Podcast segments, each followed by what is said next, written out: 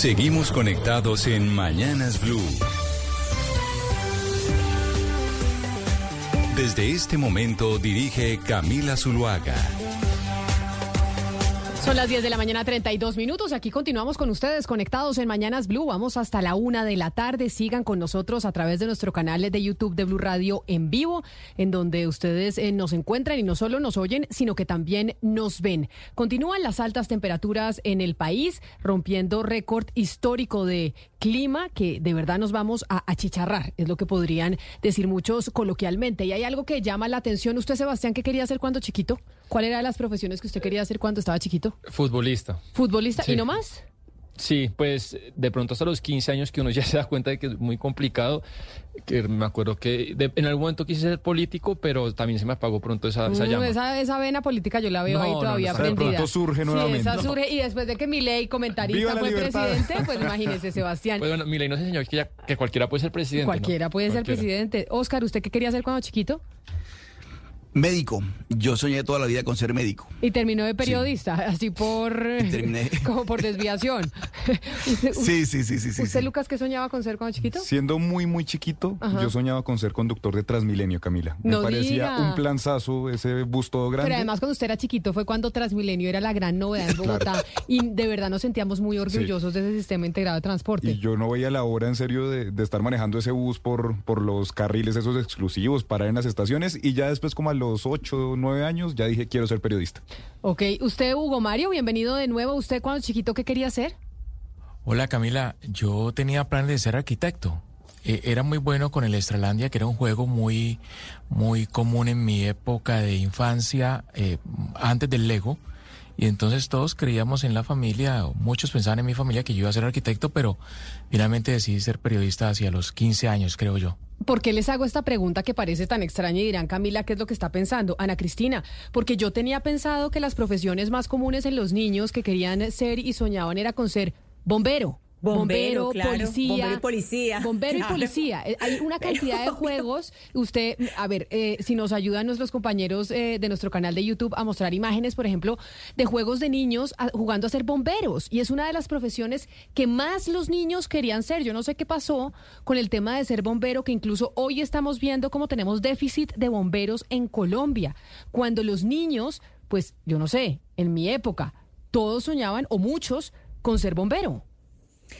Sí, no, el disfraz de bombero cuando uno, pues cuando yo estaba chiquita era muy, muy normal el disfraz de policía y de bombero. Lo que pasa, Camila, es que nunca había estado, eh, digamos, eh, tan en el centro de la conversación como en los últimos años, no solamente este año, es que fijémonos que esto ha sido más o menos los últimos cinco años y que de verdad las capacidades de un cuerpo de bomberos son impresionantes, pues lo que se necesita para, porque muchas veces se pregunta, pero ¿cómo es posible que tal pueblo no tenga un carro de bomberos? Pero es que eso es costosísimo, tener un carro de bomberos, hacer el mantenimiento, eh, tener todo ese dispositivo que se requiere es algo costoso y que hoy estamos viendo cuál es el costo de nombrar políticamente a los que deberían ser encargados de, eh, de gestión de riesgo. Cuando se nombra a la amiga de, al amigo de, al primo de encargos que son sumamente técnicos y ya empezamos a cargar las, a pagar las consecuencias de años en que no se han nombrado personas suficientemente técnicas y por eso estamos viendo lugares donde no hay la capacidad para responder Es a que- incendios cuando más lo necesitamos. Es que ya el director nacional de bomberos, el eh, capitán eh, Trujillo, dijo que en Colombia solo tenemos 26 cuerpos de bomberos oficiales y el resto, los 792, son voluntarios. Por eso era que yo les preguntaba a Hugo Mario, empezando, es, oiga, ¿usted qué quería hacer cuando chiquito? Porque yo estoy segura que muchos de los que nos están oyendo, si se preguntan y recuerdan cuando, cuando eran niños, pues muchos querían ser bomberos, porque además atrae mucho el carro de bombero, ser un héroe, rescatar gente, ayudarle a la ciudadanía. Y pues esto como que en, en qué momento ya no fue tan importante. No, es que es por eso, Camila. Lo que usted acaba de decir, los niños siempre juegan a ser superhéroes. Entonces, las películas, el cine, Hollywood nos enseñó que los bomberos, bueno, y, y realmente lo son, son unos héroes, eh, algunos muy mal pagos, algunos voluntarios, incluso como usted lo acaba de, de, de describir. Pero, pero tal vez por eso los niños en, en nuestra época, o incluso hoy aún, muchos quisieran ser bomberos eh, al, al, convertirse en adultos. Pero lástima la situación que pasa muchos bomberos eh, del país, muchos cuerpos de bomberos, Camila, algunos de los cuales ni siquiera tienen vehículos, sino que salen los bomberos en sus carros particulares a atender las emergencias o incluso en carretas, en ¿cómo le llaman? Pero mire la cosa, las cosas que nos enseña la naturaleza. Cuando tuvimos el COVID-19, no habíamos valorado tanto a los médicos como en ese momento. Y empezamos a Es pensar, verdad. oiga, hay profesiones que a veces hemos eh, pensado que no son tan importantes porque los youtubers nos parecen que son, eh, que son más protagonistas, porque las influencers que nos muestran vestidos de baño y nos muestran bloqueadores y dietas, nos parecen que son las estrellas de la sociedad. Y se nos olvida que, por ejemplo, los bomberos, en momentos en donde la naturaleza es inclemente, son fundamentales para salvarnos la vida y para salvar la vida del planeta, igual que los médicos. Son verdaderos héroes, Camila, sin duda. Y es el, el- el día a día de los bomberos, eh, salvar vidas eh, y obviamente preservar el medio ambiente. En el caso de incendios forestales, pues intentando sofocar el fuego que está consumiendo por estos días cantidad de hectáreas de bosque en todo el país. Hay algo Pero mire, mire, Hugo Mario, Hugo Mario y Camila. Eh, perdón, Ana Cristina, un, un segundo. Es que eh, mire usted que no solamente es subvalorada por la, por la, una, profesión, un oficio, subvalorado por la, por la comunidad también, y en algunos casos solamente ahora es que nos damos cuenta de la importancia, pero también por los gobiernos nacionales. El presupuesto de los, de los, de los bomberos es muy poquito, es limitado, y en alguna oportunidad, en algunos casos, gobiernos como el actual, por ejemplo, reducen el, el- el- el- el presupuesto nacional que se le destina al, al sostenimiento de los bomberos. Es decir, no solamente es la comunidad la que se da cuenta de su importancia en emergencia, sino que muchos gobiernos no le dan la importancia que tienen los bomberos. Ayer precisamente el Departamento Administrativo de Gestión del Riesgo de Desastres eh, aquí en, en Medellín, el DAGRED, estaba publicando fotos de los bomberos en Altavista, la- las fotos de ellos y, poniéndolo como lo que son, que son héroes. Ayer hubo cuatro incendios, solamente el día de ayer hubo cuatro incendios en distintas partes de Medellín, hubo incendio en el Tesoro, hubo incendio en la zona de Conquistadores, eh, también hubo un incendio en, en una zona de Bello. Entonces, en este momento, claro, por lo que estamos viviendo, están en el centro de la conversación, pero fíjense que, por ejemplo, desde el lenguaje, cuando decimos tal persona está apagando un incendio, es que apagar un incendio no es solamente cuando estamos hablando de los bomberos, no solamente estamos hablando de personas que deben acudir rápido, sino que tienen que tener un entrenamiento especial, que tienen que poner ahí no solamente todo el corazón, sino toda su inteligencia para hacerlo bien. Precisamente en una entrevista esta mañana decían, si ustedes creen que los que están apagando los incendios son aeronaves que, que vuelan echando agua, están muy equivocados. O sea, todo esto requiere una operación que tiene ante todo una estrategia, que se ha pensado mucho, que se debe planear. Es decir, lo que, lo que nosotros estamos perdiendo sin invertir en los bomberos, no solamente, no solamente lo estamos viendo hoy, sino que ya en los últimos años lo hemos venido pagando. Tenemos noticias de nuevos incendios en el país. Lucas, hagamos un resumen de cuántos incendios tenemos en estos momentos en el territorio nacional y cuál es el nuevo que se acaba de reportar. Sí, Camila, a las siete y media de la mañana envía la Unidad Nacional de la Gestión del Riesgo esa actualización. Actualmente en el país hay 21 incendios en diversas zonas del país, que va desde Cumaribo en el Bichada, Bogotá, pasando por Guarne en Antioquia, Tona en Santander, en eh, Valledupar en el Cesar, Cucutilla en norte de Santander y Duitama y Aquitania en Boyacá.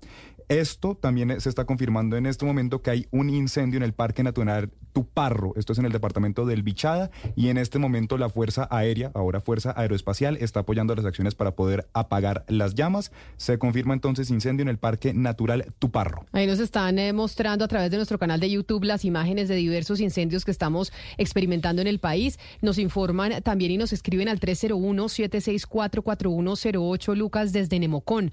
La gente de Nemocón está muy angustiada también por las conflagraciones que se están viendo en ese municipio y que dicen que no se han apagado hasta el momento. ayer. Es Desde que ayer. El incendio pues, de aquí de Bogotá y el de Nemocón es una cosa tremenda, Camila, y hay que acordarse que 952 municipios están en alerta por amenaza de incendio y 586 del país están en alerta roja. Una alerta nuevamente, una advertencia, una recomendación. Por favor, ahorrar agua, ahorrar agua, ahorrar energía. ¿Cuánto se demoró bañándose, Sebastián? Hoy sí poco. Poco. Sí, poco. Báñese con agua fría que además está haciendo mucho calor. en la llego. madrugada en Bogotá está haciendo un helaje espantoso, pero bañarse con agua fría lo vuelve, mijo, más eh, potente el resto de su, de, de su jornada. complicado adoptar ese hábito. De verdad es que me En Bogotá, sobre todo, porque yo, yo me baño temprano, a las seis y media de la mañana hace un frío muy, muy, muy, muy grande. Hay gente acá que se baña a las 4 de la mañana y se baña con agua fría, Bueno, mi admiración, pero yo pues, eh, todavía no, no lo logro. Y de hecho, algunos que se bañan con agua fría son los jugadores de fútbol. Los futbolistas Oscar, que en medio de su enfrenta- enfrentamiento conmigo de la rivalidad entre Bogotá y el Caribe, hoy tenemos eh, rivalidad y enfrentamiento entre Millonarios y Junior, ¿no? A ver si aquí el árbitro no nos mete la mano en el campín. 8 de la noche, definimos Camila, quién es el ganador. yo- no, yo creo que esa estrella se viene para este Caribe inmenso, Camila. Eso sí, Es una Curramba celebra otra vez. No, eso no es, Eso no es eso no es una estrella. sí. Es- pero bueno, es por Bueno, lo menos el triunfo del, pri- Todos primer los triunfo del los año. celebramos como estrellas. Pero no, eso no es una estrella. Pero esta noche, 8 de la noche, Estadio del Campín. Vamos a ver si no nos meten la mano los árbitros, a nosotros los azules. Y ustedes ganaron 1 a 0 en Barranquilla. No veo que sea tan difícil eh, poder superar ese marcador aquí en la capital. Remontar Oscar. ese marcador. Correcto. Pero en medio de la rivalidad, Oscar, ¿qué es lo que está pasando con eh, el canal del dique? ¿Qué es lo que está pasando con la solicitud de licencia ambiental para el desarrollo de las intervenciones del canal del dique? Algo y obras de las que venimos hablando desde hace muchos años.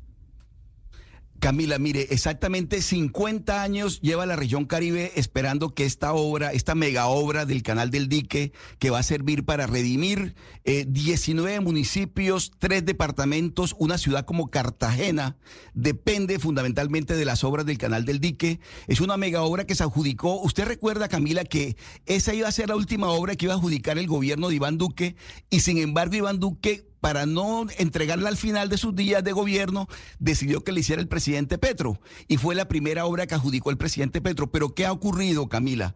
Que el Ministerio de Ambiente, después de que esta obra, que es una obra que va a costar unos 3.2 billones de pesos, una mega obra, repito, con esclusas y demás, después de que fue adjudicada, que se hizo un estudio durante 18 meses para que esa obra quedara lista, resulta que el Ministerio de Ambiente le pide a la Autoridad Nacional de Licencias Ambientales, la AMLA, una licencia ambiental que ya además había sido tramitada en el 2018. Es decir, todos los requisitos para que esta obra arranque y comience la redención, la de la región Caribe, de esa parte de la región Caribe, pues ahora en este momento Camila tiene freno de mano y se compromete la suerte de 19 municipios y de tres departamentos de la región Caribe. De tal manera que ahora hay que esperar que se tramite, pues es la solicitud que hace el Ministerio de Ambiente a la AMLA, que hay que, que hay que tramitar nuevamente licencia ambiental cuando era un hecho que no se iba a necesitar la licencia ambiental. Pero bueno, esa es una obra que realmente, Camila, bueno, ayer hablábamos de los, de los panamericanos, hoy nos toca hablar de otra alerta, otra alar- alerta amarilla que se enciende en lo que tiene que ver con una mega obra de una mega obra de la región Caribe, Camila. Sí, ahí también, eh, es decir, la ANI, entre todas las, eh, entre pues to- todas las llamadas de atención o, las distintas eh, licencias pues que se deben expedir, hay que recordar que el canal del dique, pues hay un, hay, se tiene un registro, pues la JEP cree que hay, eh, considera que puede haber más de 600 personas desaparecidas eh, por causa del conflicto. Entonces hay eh, un, unas medidas cautelares, estuvo pues sujeto a medidas cautelares precisamente porque parte de la reparación o de los o de lo que se hace en, en estos casos de reparación de víctimas es buscar en los lugares donde posiblemente puede haber eh, puede haber cuerpos y uno de estos lugares del conflicto es el canal del dique. Pero Entonces, no es precisamente sol- por esas solicitudes, Ana Cristina, que usted nos explica de la Justicia Especial para la Paz o lo que se queja Oscar de la solicitud de licencia ambiental, es, tienen algunas consecuencias. Y de hecho hay mandatarios locales que se quejan sobre las consecuencias de no poder adelantar esas obras. Permítame saludar al alcalde de Cartagena, Dumec Turbay, que está con nosotros en la línea. Alcalde Turbay, bienvenido. Mil gracias por atendernos hoy aquí en Mañanas Blue. Camila, un saludo muy especial acá desde nuestra querida ciudad de Cartagena y a todos los que te acompañan, a Oscar, especialmente como Cuota Caribe. Y, bueno, yo ayer decía en, un escenario de, foro en el que participé que, que estamos muy molestos, aburridos con esta decisión, porque el proyecto del Canal del Dique ha sido una lucha de muchos años, una lucha en la que participé siendo gobernador del departamento de Bolívar desde el año 2016, una, una consecuencia de la calamidad que vivieron los municipios del sur del Atlántico y de los municipios del Canal del Dique en la ola invernal del año 2010-2011.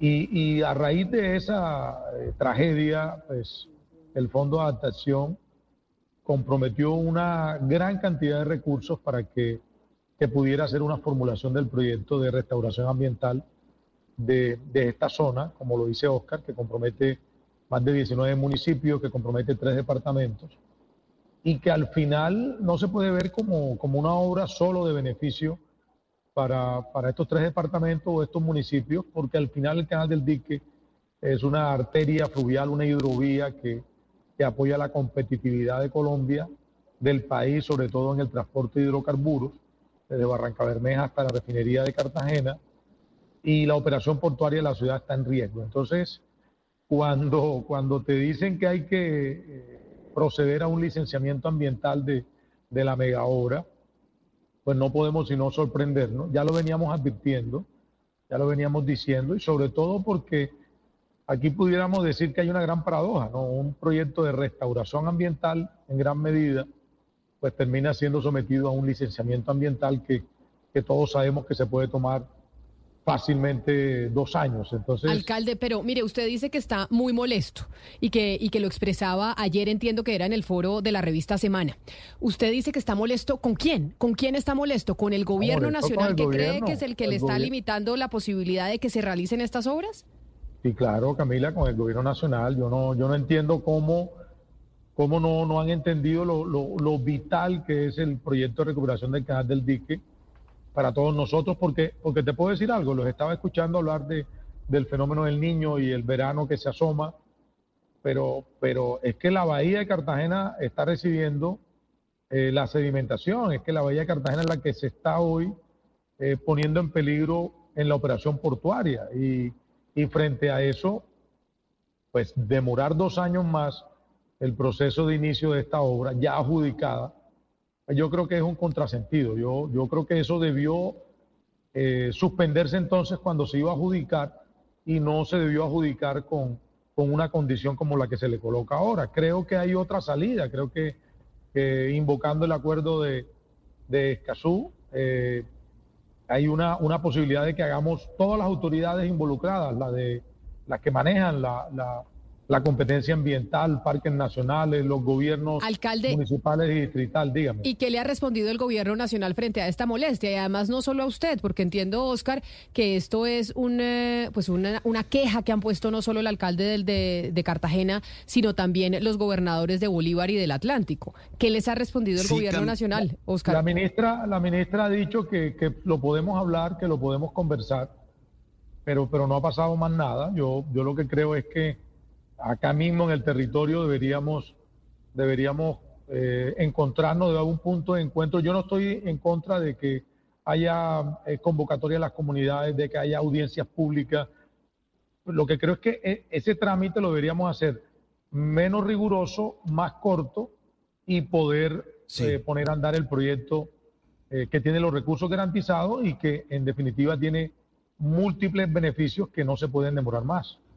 Sí, alcalde, alcalde Turbay, es que he tenido la oportunidad de conversar con congresistas de la región Caribe y uno de los temas que se va a tratar en la agenda inicial en febrero, cuando se reinicien las sesiones del Congreso, el primer punto que se va a tocar, por lo menos en esta, esta parte de la región Caribe, va a ser el tema del dique, del canal del dique, porque es una obra que se requiere con mucha urgencia.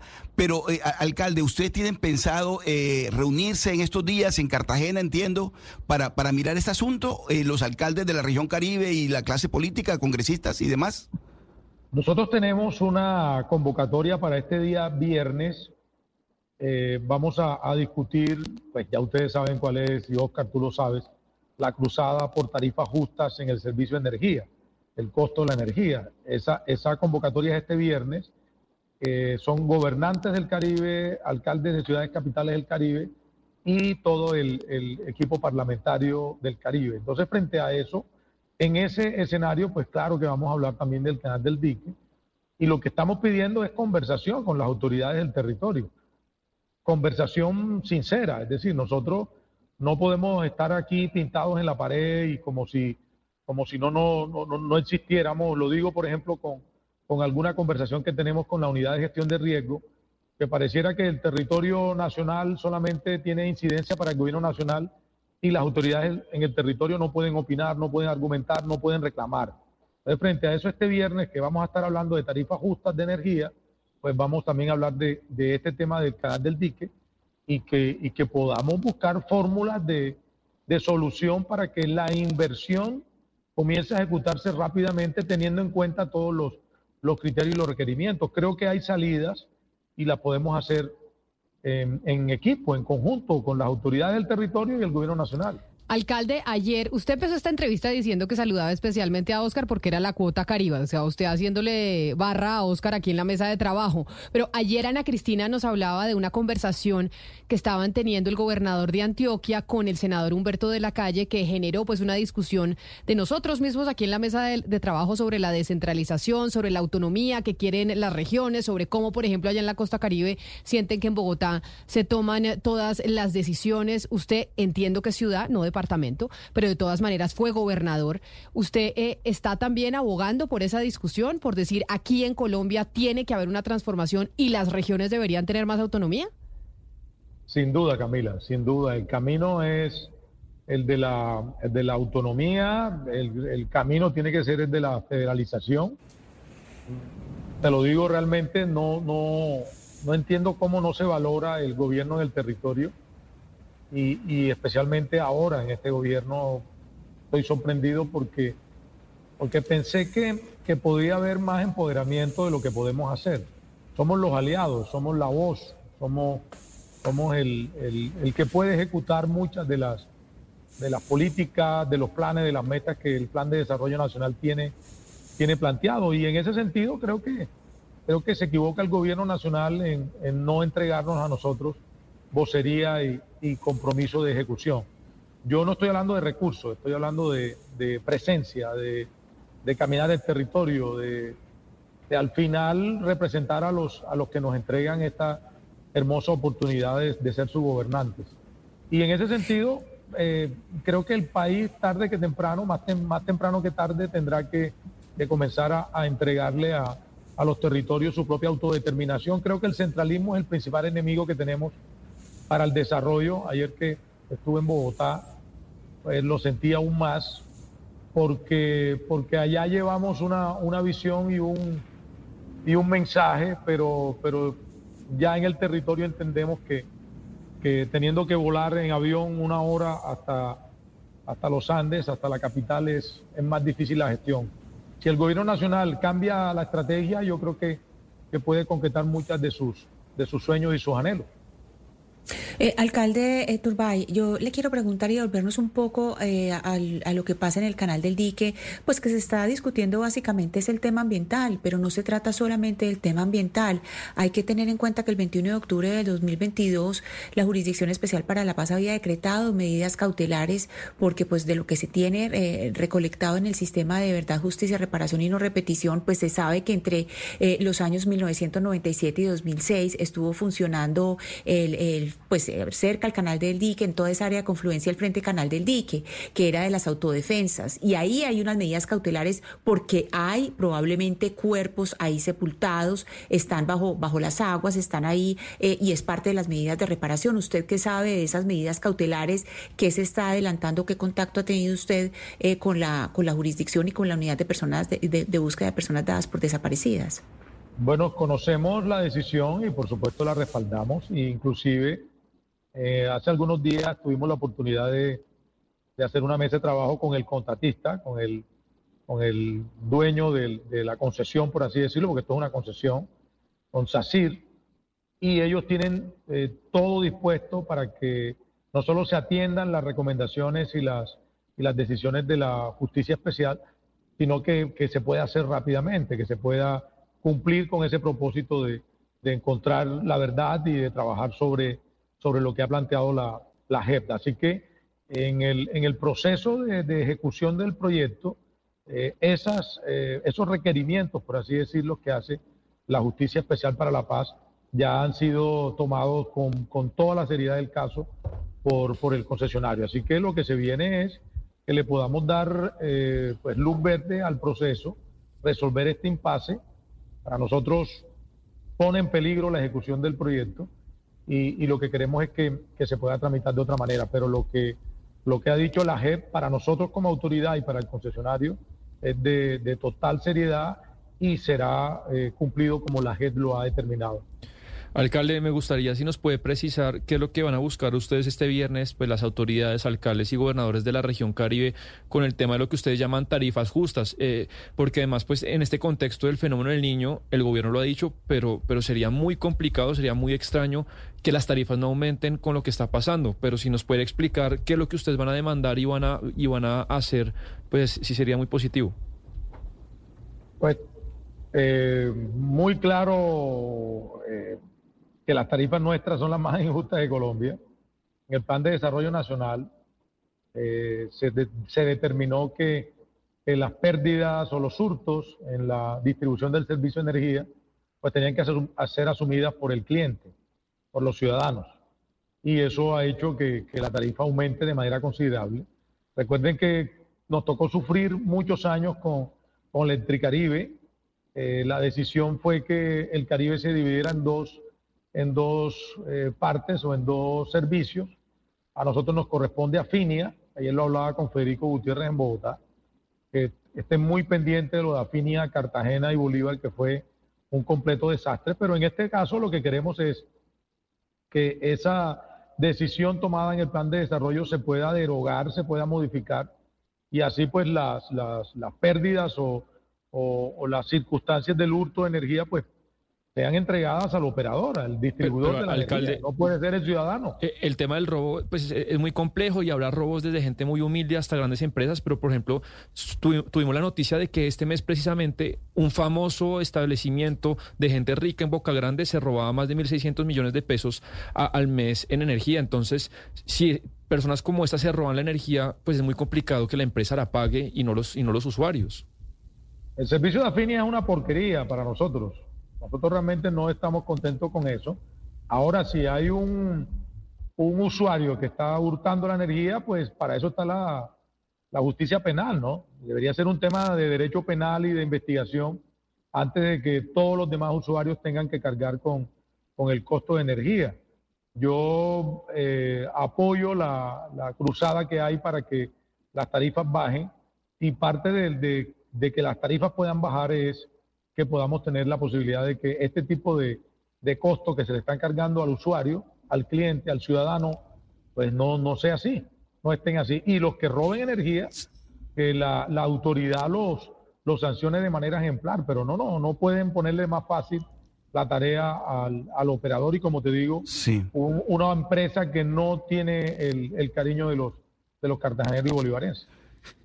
Alcalde, alcalde Turbay, ¿y qué tan viable ve usted esa, esa solicitud? Porque es que entiendo que está amarrada, pues está como todos esos contratos tienen una cantidad de, de incisos que hace casi que imposible que se, que se cumpla por lo menos con ese propósito con el cual yo coincido. Es decir, nosotros los usuarios no tenemos por qué asumir las pérdidas no técnicas, los robos que se le hacen a la, de, la energía. Pero eso sí es posible. ¿Usted cree que es viable? ¿Hasta dónde se puede llegar? ¿Hasta dónde se puede avanzar, alcalde Turbay, en ese propósito? En que el usuario no tenga que pagar las pérdidas que, que los robos de la energía eh, por cuenta de que debería asumirlo las empresas, las prestadoras del servicio. Eh, Oscar, mira, mira el gran debate que tenemos con los parlamentarios de, Bolívar y de Cartagena. Es decir, ellos aprobaron el plan de desarrollo y allí quedó planteado eso. Entonces lo que le hemos dicho es, bueno, corresponde ahora corregir.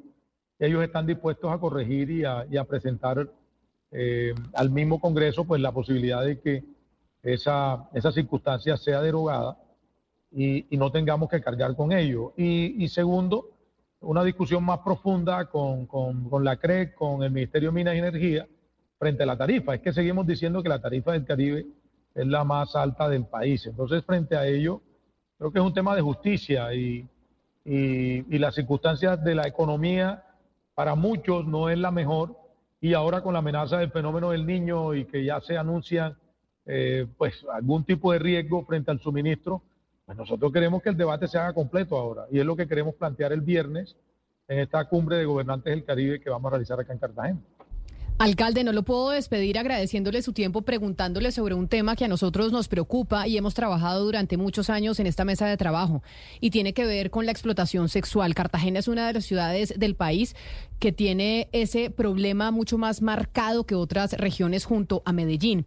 Se conoció que usted tomaba la decisión de crear un distrito rojo en Cartagena y la pregunta es basado en qué se tomó esa decisión de generar un distrito rojo y no otro tipo de políticas realmente para evitar que las mujeres sean explotadas sexualmente? Bueno, Cartagena en los últimos años no, no tuvo gobierno y los fenómenos crecieron de manera preocupante. El centro histórico se convirtió lamentablemente en el epicentro de, la explotación sexual, de la trata de personas y sobre todo involucrando niños, niñas, adolescentes de, las barriadas de la ciudad. lo que dijimos en, campaña lo cumplimos desde el primero de enero y es una lucha frontal contra ese turismo, el turismo de explotación sexual, el turismo de degenerado, de pedófilos. Y hoy la lucha sigue, hoy eh, creo que hay avances importantes en, en ese proceso y toda la conversación que se ha dado, la discusión y el debate en los últimos días es frente a, al hecho de que Cartagena tiene que por fin hacer el debate de una, de una zona de tolerancia o un distrito rojo, como tú lo dices, eh, nosotros queremos un turismo sostenible, un turismo familiar, un turismo de evento, de romance, eh, pero, pero esta circunstancia se va a seguir manteniendo y lo que creo que pero alcalde, esas, como usted dice, el debate y usted debe ser consciente y va a tener que participar en el, en el debate, la zona de tolerancia no implica que la explotación sexual de las mujeres se va a acabar. Entonces es simplemente hacer, taparse los ojos frente a un problema que no solo pasa en Cartagena, pasa en el mundo y decir, ah, dejamos un espacio para que allá exploten a las mujeres, para que las maltraten, para que las prostituyan y de resto no en, en la ciudad estamos perfectos. ¿Por qué no como cartagenero dar un ejemplo y decir, oiga, no hay zona de tolerancia, pero vamos a hacer un trabajo real en contra de la explotación de las mujeres. Yo, yo creo, Camila, que es todo lo contrario. Creo que la decisión del gobierno es, eh, no nos interesa ese tipo de turismo. Por supuesto que vamos a luchar y vamos a enfrentar estas organizaciones. Eh, vamos a defender nuestros niños y niñas, nuestros adolescentes.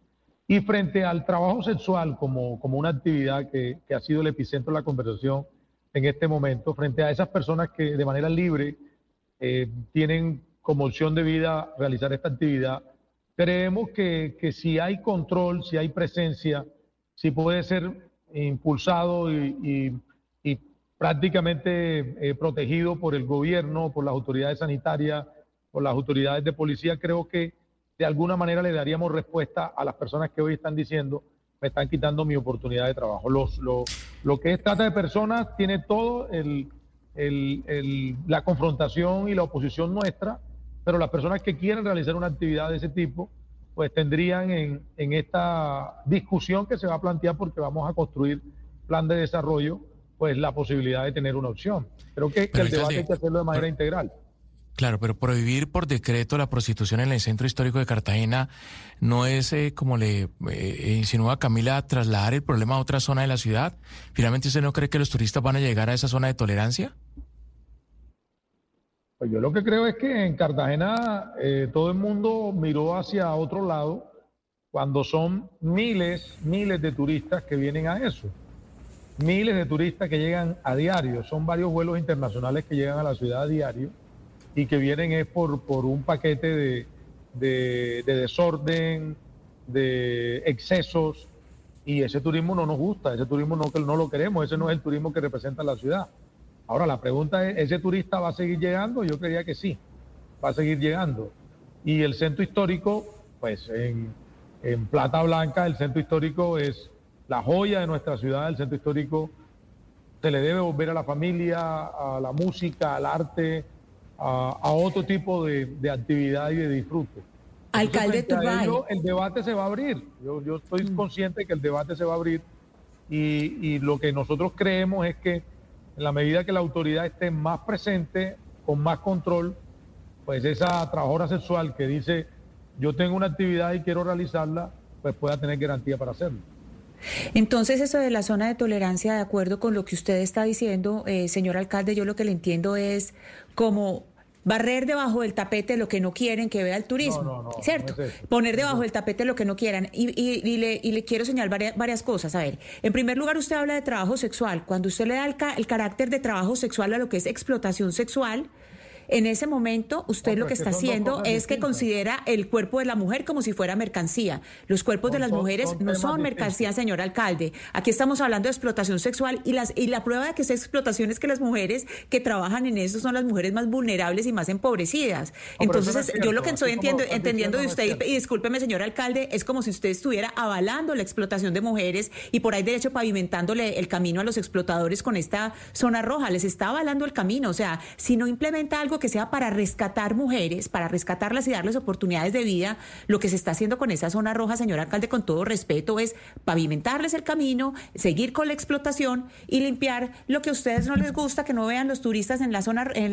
la, zona del casco histórico, para que la ciudad se vea bonita. ¿A usted no le parece que eso es completamente injusto con las mujeres más vulnerables? No, pero esa es tu apreciación, no es lo que está pasando, no es lo que el gobierno está proyectando. Nosotros estamos en, en franca oposición a unas organizaciones que bajo el abuso, bajo el atropello y bajo las circunstancias lamentables de pobreza de la ciudad eh, realizan esa labor. Eso, eso es una cosa. Lo que estoy diciendo es que el debate que tenemos desde hace algunos días con las personas que realizan el trabajo sexual como, como una oportunidad de vida, de trabajo y de ingreso, es que están reclamando un escenario para poder hacerlo. Yo no estoy pavimentando el camino para que los degenerados o los proxenetas hagan su labor, no. Yo lo que estoy es reconociendo que en la ciudad hay alguna actividad de trabajo de personas que libremente lo han manifestado, lo están realizando. Entonces, Pero es que ahí yo estamos, creo... estamos hablando de dos cosas totalmente distintas. Claro, alcalde, yo creo que ahí partimos o parten ustedes dos, eh, Ana Cristina y usted, de bases distintas, porque es bien difícil pensar, usted dice, hemos hablado con mujeres que quieren eh, prestar eh, esa o hacer esa actividad en Cartagena. Del censo que tienen de mujeres que están siendo explotadas sexualmente en Cartagena, ¿cuántas eh, representan ese, e- ese número que usted, que usted dice que quieren eh, ejercer esa profesión, nosotros- entre comillas, libremente? No, yo lo que te puedo decir es que hemos conversado con, con las fundaciones que agrupan las trabajadoras sexuales. Yo he conversado con, no sabía que existía, pero hay un sindicato nacional de, de trabajadoras sexuales. Nosotros hemos venido conversando porque nosotros no queremos ser ni laxos ni tampoco eh, radicales frente a, a una situación penosa. Yo no estoy echando la basura debajo de la alfombra, todo lo contrario. Nosotros estamos en el centro histórico, nosotros estamos en los espacios públicos, nosotros estamos a la muestra precisamente para que aquellas mujeres que están siendo sometidas o están sometidas a esa esclavitud sexual, como lo hemos conversado con ellas, pues puedan pedir apoyo, puedan acercarse a nosotros y nosotros podamos respaldarlas. Entonces, Ustedes... el debate yo sé que es un debate complejo, un debate que, que hay distintas posturas, eh, posiciones, pero nosotros como ciudad no queremos ese tipo de, de actividades, nosotros no queremos ser un destino sexual, nosotros queremos ser todo lo contrario, pero tampoco puedo esconder una realidad donde hay personas con las que hemos conversado y las que han pedido desde el gobierno tener garantías para realizar su labor. Alcalde, eh, como usted está dispuesto a dar el debate y me parece interesante y que se están tomando medidas en Cartagena, en la digamos como que así usted esté de acuerdo con la administración anterior o no, yo creo que hay camino que se ha pavimentado en todas las administraciones y lo bueno se debe dejar y lo malo pues se debe cambiar. En Cartagena ustedes tenían a una mujer que ha sido una de las luchadoras más grandes en el país en contra de la prostitución. Una mujer CAFAM que tiene una de las fundaciones más grandes e importantes de Colombia en ese sentido, que tiene sede en Cartagena, que se llama Claudia Yurley. Con ella usted podría sentarse, por ejemplo, alcalde, a hablar de estos temas, porque ella tiene una de las fundaciones más importantes del país, que no son las que creen que de verdad las mujeres que están siendo explotadas sexualmente tienen un sindicato, sino que son mujeres que están siendo manipuladas por muchas mafias, que es una de las mafias más importantes que existe en el país, que es la de la trata de personas y la de la explotación de ellas mismas. Así que valdría la pena, alcalde, que se sentara con una mujer que estaba incluso trabajando en el sector público en Cartagena trabajando en esto desde hace casi un año y medio. Así es, yo, yo lo que te puedo decir es que en los últimos cuatro años esta circunstancia eh, se desbordó, no, no encontré acciones ni, ni planes que pudiéramos decir que, que iban a darnos fórmulas de solución o recomendaciones, pero no, nosotros realizamos un gobierno de, de conversación y diálogo permanente. Yo no me la sé toda, yo no, no puedo decirte que, que, lo voy a poder hacer si no tengo el concurso de, de todos los que nos puedan hacer una, una, buena recomendación y ahí estamos, ahí estamos en ese proceso y esperando que, que las circunstancias de, de, la ciudad cambien en todo sentido. Pues, alcalde de Cartagena, Dumek Turbay, qué placer poder hablar eh, con usted, sobre todo pues por la importancia que tiene Cartagena para el país y que ojalá muchas de las transformaciones que necesita la ciudad se puedan dar bajo su administración. Un saludo muy especial. Camila, muchas gracias a todos. Feliz miércoles. Hay algo eh, muy triste si se llega a tomar esta política, Camila, y es que tener un distrito rojo lo que hace es estigmatizar aún más a las mujeres que son explotadas sexualmente. Porque es decir, ustedes no son de mostrar, es decir, ahí las ponen inclusive en una categoría que lo que hace es que la eh, sociedad las minimice, las estigmatice todavía más. Es decir, es completamente errada la, política que va a tocar, que va a tomar el, el alcalde Dumet Turbay y va en contravía de lo que países como Alemania han reconocido que no ha funcionado porque la regulación no ha funcionado. Y aquí no estamos abogando por la prohibición. No se trata ni de estigmatizar mujeres ni de prohibir que tengan un trabajo, sino de darles oportunidades dignas de trabajo. Por eso es que es importante que le recomendemos al alcalde Turbay que mire hacia atrás, que no retroceda en lo que se venía haciendo.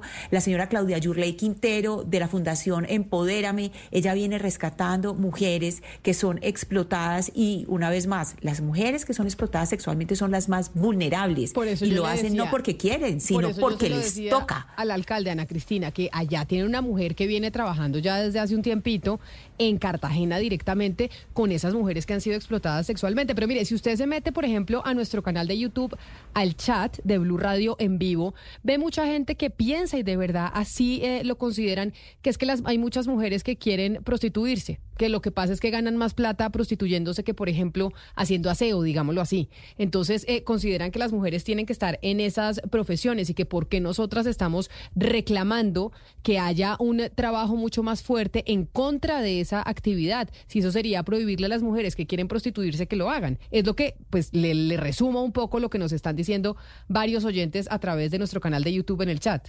Claro, porque es que la mirada ahí, Camila, es eh, tratar de buscar otro tipo de oportunidades para esas mujeres. Si bien es cierto, eh, en trabajos como eh, webcam, que es otra forma pues de, de la del comercio del cuerpo de la mujer, aunque no las tocan, pues también es el, comercio del cuerpo de la mujer.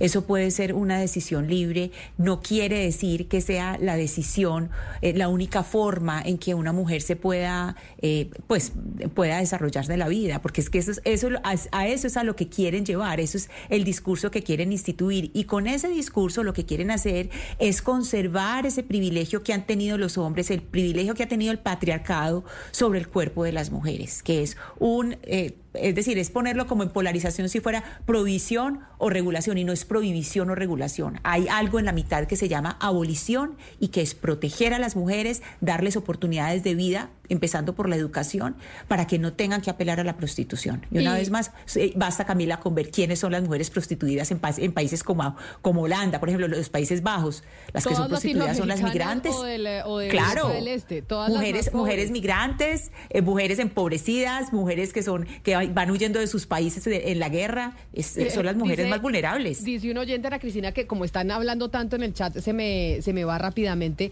que debería usted trabajar en el Ministerio de la Igualdad con la vicepresidenta Francia Márquez. Y yo le respondo por usted. Ay, ojalá el Ministerio de la Igualdad tuviera este discurso que está teniendo Ana Cristina en estos micrófonos, porque no. todo lo contrario. Increíblemente, el, el Ministerio de la Igualdad, el de la vicepresidenta Francia Márquez, aboga por decir que la explotación sexual es un trabajo y así ya lo dice. Ya le está diciendo actividad le llama actividad. El Ministerio de la Igualdad le, le llama actividad, ya como por eh, no darle el estatus de trabajo, le está llamando eh, actividad, pero igualmente lo está legitimando. En el momento, y, y, esto se lo digo al alcalde que estaba con nosotros, en el momento que usted habla de tra trabajadoras sexuales, le está dando, cuando usted llama a la explotación sexual trabajo, le está dando una legitimación y una categoría que no tiene, porque el cuerpo de las mujeres no es mercancía y no se vende. Eso es, ese es el mensaje principal que tiene que tener ese el alcalde y los alcaldes en la cabeza, y eso también viene para el, alcalde de Medellín, por ejemplo. Pero sabe que tener políticas de protección. Yo creo que es que como este debate es tan polarizador, pues estamos en eh, gran medida de pronto usted y yo solas. Yo sé que somos varias mujeres las que pensamos que el cuerpo de la mujer no se debe vender, así como se dice que usted no le puede vender los órganos a un niño o no le puede o que Sebastián no puede vender sus ojos, las mujeres no el cuerpo de la mujer no debería ser una mercancía, pero hay gente que piensa distinto a uno y en esta discusión estamos solas. Yo, no creo, Camila, que la gente que tenga otra mirada piensa que eso es deseable o como decía Ana Cristina, que eso es precisamente lo que quieren institucionalizar. Hay gente que se pregunta, bueno, ¿cuál es la solución para ese no, sé si mundo ideal o ese estado ideal que, que, se propone. Yo creo que en algunos casos unos niveles de represión y de coacción muy violentos. Por ejemplo, el tema de las webcamers. Yo digo, ya bajándolo a la tierra puntualmente, ¿cómo prohíbo que las mujeres no, no vendan su cuerpo o lo ofrezcan en una webcam. Castigando al, que, al, que, al que accede a ese tipo de servicio, no a la mujer. Piense en el nivel de represión estatal que usted tiene que llegar para lograr eso. Y yo quiero quitar todos los intermediarios y los proxenetas porque hoy en día con la tecnología que hay, ya muchas mujeres y hombres prescinden de un tercero, sino que se ofrecen directamente o por, por aplicaciones o, con un algoritmo y, y, se desentienden de cualquier hombre, sino ellas directamente hacen eso. Usted para prohibir 100% eso tiene que llegar a unos niveles de violencia estatal muy grandes. ¿Cómo prohíbe eso? ¿Cómo... Mire, yo le voy a decir, yo le, yo le voy a decir una cosa. Una de las, de las principales misiones que tiene Naciones Unidas y que lo han, lo han reconocido todos los países del mundo es que queremos luchar contra la trata de personas. Y estamos de acuerdo en que queremos luchar contra la trata de personas, ¿cierto? Naciones Unidas cada año ratifica eso y en Colombia lo estamos hablando, que tenemos que luchar contra ese fenómeno. Pues una de las principales causas, si no la principal, de la trata de personas es la prostitución. Pero, Entonces, ¿por qué no atacamos directamente? Yo me estoy por el tema de las webcams. Le puse un ejemplo. ¿Usted cómo hace para prohibir que una mujer o un hombre se ofrezca por eh, a través de aplicaciones, de algoritmos, de, toda la tecnología que hay hoy, que haga eso? Es que me parece ingenuo pensar que eso se puede lograr. Claro, pero usted puede... Ah, ah, Hugo Mario. No, no, es que eso que plantea Sebastián obviamente va a ser mucho más complicado a la hora de controlar por parte de un Estado. Pero yo creo que en el caso de Cartagena sí había que hacer algo, Camila. Aquí lo debatimos muchas veces y no estaba bien la forma como se explotaba sexualmente a las mujeres en, en, la Torre del Reloj y en muchos puntos del centro histórico de Cartagena. Es que se ha convertido realmente en, en un bordel a cielo abierto, decían algunos, otros lo llamaban de otra forma, y realmente había que hacer algo. No sé si la solución sea crear una zona de tolerancia, no, no me parece a mí. Eh, crear eh, esos barrios rojos como en, como en Holanda, como en Países Bajos, en Ámsterdam, pero, pero, pero sí, sí había que hacer algo para, para eh, eh, sacar del centro histórico eh, ese, esa explotación sexual que era cada vez más grande y movida además por mafias dedicadas a eso, ¿no? A llevar a, jovencitas de diferentes partes del, del país, incluso extranjeras, a prostituirse en, en esos sectores turísticos de Cartagena. Ana. Es que ese, ese es el punto, eh, Hugo, que es que eso lo que hace es estigmatizar más a las mujeres, es decir, no las queremos donde se ve. Es decir, no, no queremos eh, la prostitución donde se ve, no, no es donde se ve, es en ninguna parte. Y no es castigando a las mujeres ni prohibiendo, Sebastián, no es prohibiéndoles a las mujeres o a las personas que ejercen la, prostitución, sino castigando el consumo. ¿Castigándolo de qué manera? Castigándolo, no solamente eh, persiguiéndolo de, digamos, eh, penalmente, persiguiéndolo con, con las autoridades, también con lo que tiene que ver con impuestos, subiéndole los impuestos, haciéndole, mejor dicho, haciéndoles el negocio imposible para que no puedan explotar más mujeres. Y aquí, y aquí Sebastián, aquí Sebastián, hay un asunto cultural fundamental. En países donde culturalmente es apreciada la mujer por lo que es y por no por lo que se ve, como porque, porque países como Colombia inmediatamente se cae el, el, webcam en, Ucrania, ¿por qué le cae todo a Colombia? Cuando se caen los dientes subrogados, ¿por qué cae todo ese consumo en Colombia? Por la cosa cultural de cómo nos ven aquí a nosotras las mujeres. es eh, una vergüenza como nos ven a las mujeres. No, pero es que yo, mire, eh, una de las promesas que hizo el alcalde Turbay para llegar a la alcaldía de Cartagena era recuperar el centro histórico que había sido tomado por la prostitución. Entonces, está cumpliendo también con un compromiso con la ciudadanía. Los cartageneros que viven en Cartagena, que padecen esta situación en Cartagena, le estaban diciendo a los candidatos, ¿usted cómo me va a solucionar este problema? Y el alcalde está buscando soluciones. Yo recuerdo que lo dijo muy bien aquí el doctor Turbay. Condena la prostitución. Cartagena no puede ser el destino turístico sexual del mundo. No puede ser. Entonces, cumplir, cumplir una promesa es, estigmatizar a las mujeres más vulnerables. Además, se abrió, se abrió el debate. Dijo, bueno, tengamos una discusión abierta entre todos y busquemos la solución. Pero lo que está haciendo el alcalde Turbay es respondiendo una solicitud de los cartageneros. Es que usted no se acuerda cómo es Cartagena cuando, cuando uno llega a Cartagena y encuentra una ciudad tomada por la prostitución. Ay, perdóneme, Oscar, yo vivo en Medellín. Yo vivo en Medellín, Oscar, ¿de qué me está hablando? Medellín está sino igual que Cartagena está peor y, la cosa no es esconder a las mujeres explotadas, no es esconderlas en un distrito rojo, sino, sino hacer, es que esos son los, esas son las zonas rojas. Él lo dijo. Esas son las zonas rojas, los distritos rojos son, es eso, es esconderlo. no estamos escondiendo la basura debajo del Entonces, ¿qué es? Eh, eh, no son basura, no son basura, son mujeres y son mujeres vulnerables y no se deben esconder ni estigmatizar. son mujeres que cuando le hizo la pregunta yo no le, yo no usé la palabra basura. La, basura yo no usé esa palabra. Dije esconder debajo y nunca usé la palabra basura, porque ellas no son basura. esa no fue la expresión que yo usé. pero a eso, a eso, a eso me refiero yo. Entonces, no se trata de esconder la prostitución ni mucho menos, pero sí buscar una salida. Usted no se imagina a la gente de Cartagena. Yo hace, hace mucho tiempo que dije, no vuelvo a Cartagena, porque es que uno llega y en todas partes lo están abordando a uno para ofrecer servicios de todo tipo. Eso no puede ser Cartagena, una ciudad muy hermosa. La queremos todos los colombianos y tenemos que recuperar la Cartagena linda que ha sido toda la vida. Oscar, pero, qué bueno, qué bueno que ya y, las redes no. Y qué bueno que, que le, a mí me parece positivo que el alcalde se haya puesto y se haya metido en el debate.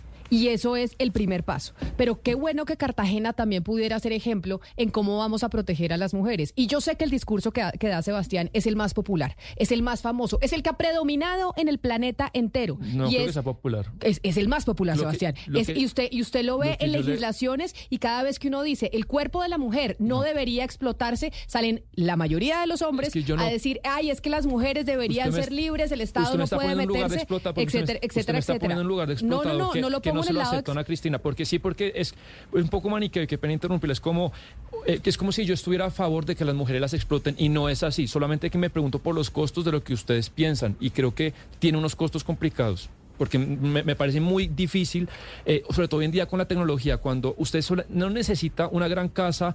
Eh, claro, pero usted, usted se va por las ramas y empieza la discusión de las webcamers. Pongamos la discusión de Cartagena, la de las mujeres en la calle las que están explotando sexualmente. A esas mujeres es a las que hay que proteger. Y no decir es que tienen todo el derecho de vender su cuerpo. No, el señor que va a pagar por sexo debería pagar y, debería estar condenado, porque los hombres no tienen el derecho de venir a pagar por explotar sexualmente a una mujer y por y, pagar por sexo. Pero la gente cree que ese es un discurso completamente impopular. Se considera que no, que si los hombres quieren pagar porque una mujer se acueste con ellos es perfectamente eh, es perfectamente válido. y le traslado esto al debate que yo a veces tengo con Oscar con el tema de las drogas.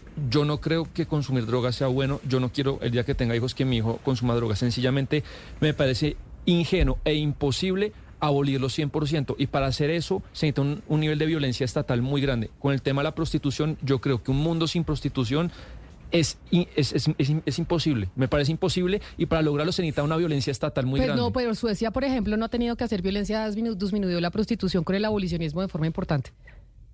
Y no ha utilizado el autoritario y no ha tenido que, eh, ser completamente autoritario. Bajaron las casas de prostitución, pero el, tema por, por las aplicaciones aumentó. Es que yo creo que es muy complicado hoy en día con la tecnología que un uno a uno entre hombre, mujer, mujer, hombre, hombre, hombre, el Estado lo pueda perseguir, pero bueno. Hace unos siglos, Camila, también era imposible pensar el mundo sin esclavos. Se pensaba cómo se harían las grandes obras públicas, cómo se haría sin esclavos pues hay otras maneras de pensar el mundo.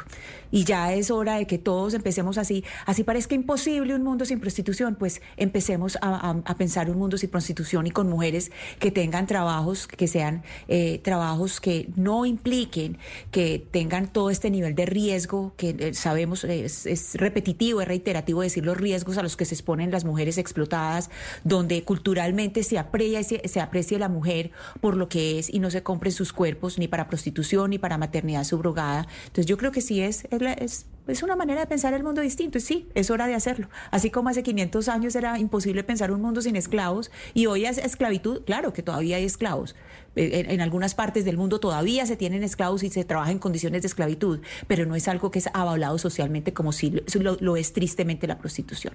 Son las 11 de la mañana, 25 minutos, y hablando de mujeres y de mujeres protagonistas, que es precisamente lo que queremos en el mundo, pues Gonzalo, vámonos a las elecciones norteamericanas antes de irnos para Chile, a que los expertos nos hablen sobre lo que está pasando con los incendios, con el cambio climático, qué es lo que estamos viviendo y a qué se debe eh, concretamente. Y es que, ¿sabe qué?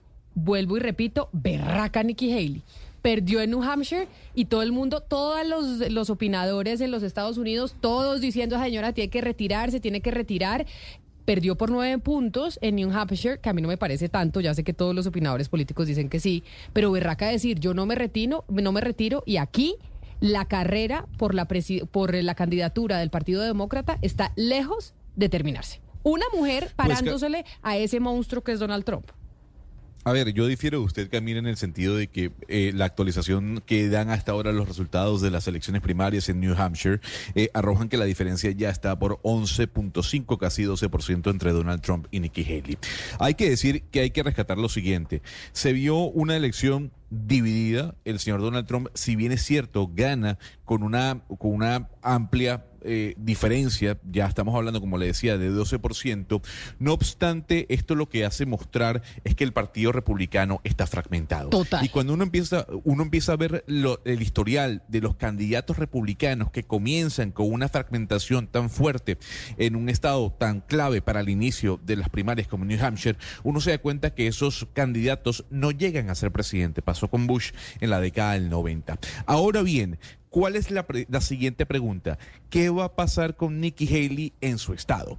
Recordemos que las elecciones... Pero eh, espere un momento, antes de que usted haga el análisis de qué va a pasar con Nikki Haley en su estado, recordemos para las, las personas que no estuvieron pendientes de las elecciones ayer, de esas primarias en Estados Unidos, lo que dijo esta señora ayer después de reconocer que Donald Trump había ganado esas elecciones en New Hampshire. Oigamos y veamos quienes quieren conectarse con nosotros a través de nuestro canal de YouTube pueden ver a la precandidata republicana, la única que se le está enfrentando a Donald Trump cuando, cuando aceptó su derrota en ese estado. I want to congratulate Donald Trump on his victory tonight. He earned it, and I want to acknowledge that. Now you've all heard the chatter among the political class. They're falling all over themselves saying this race is over.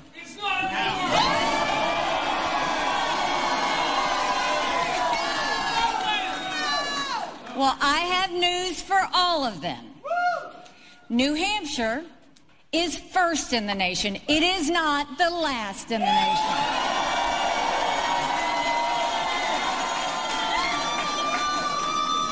This race is far from over. There are dozens of states left to go.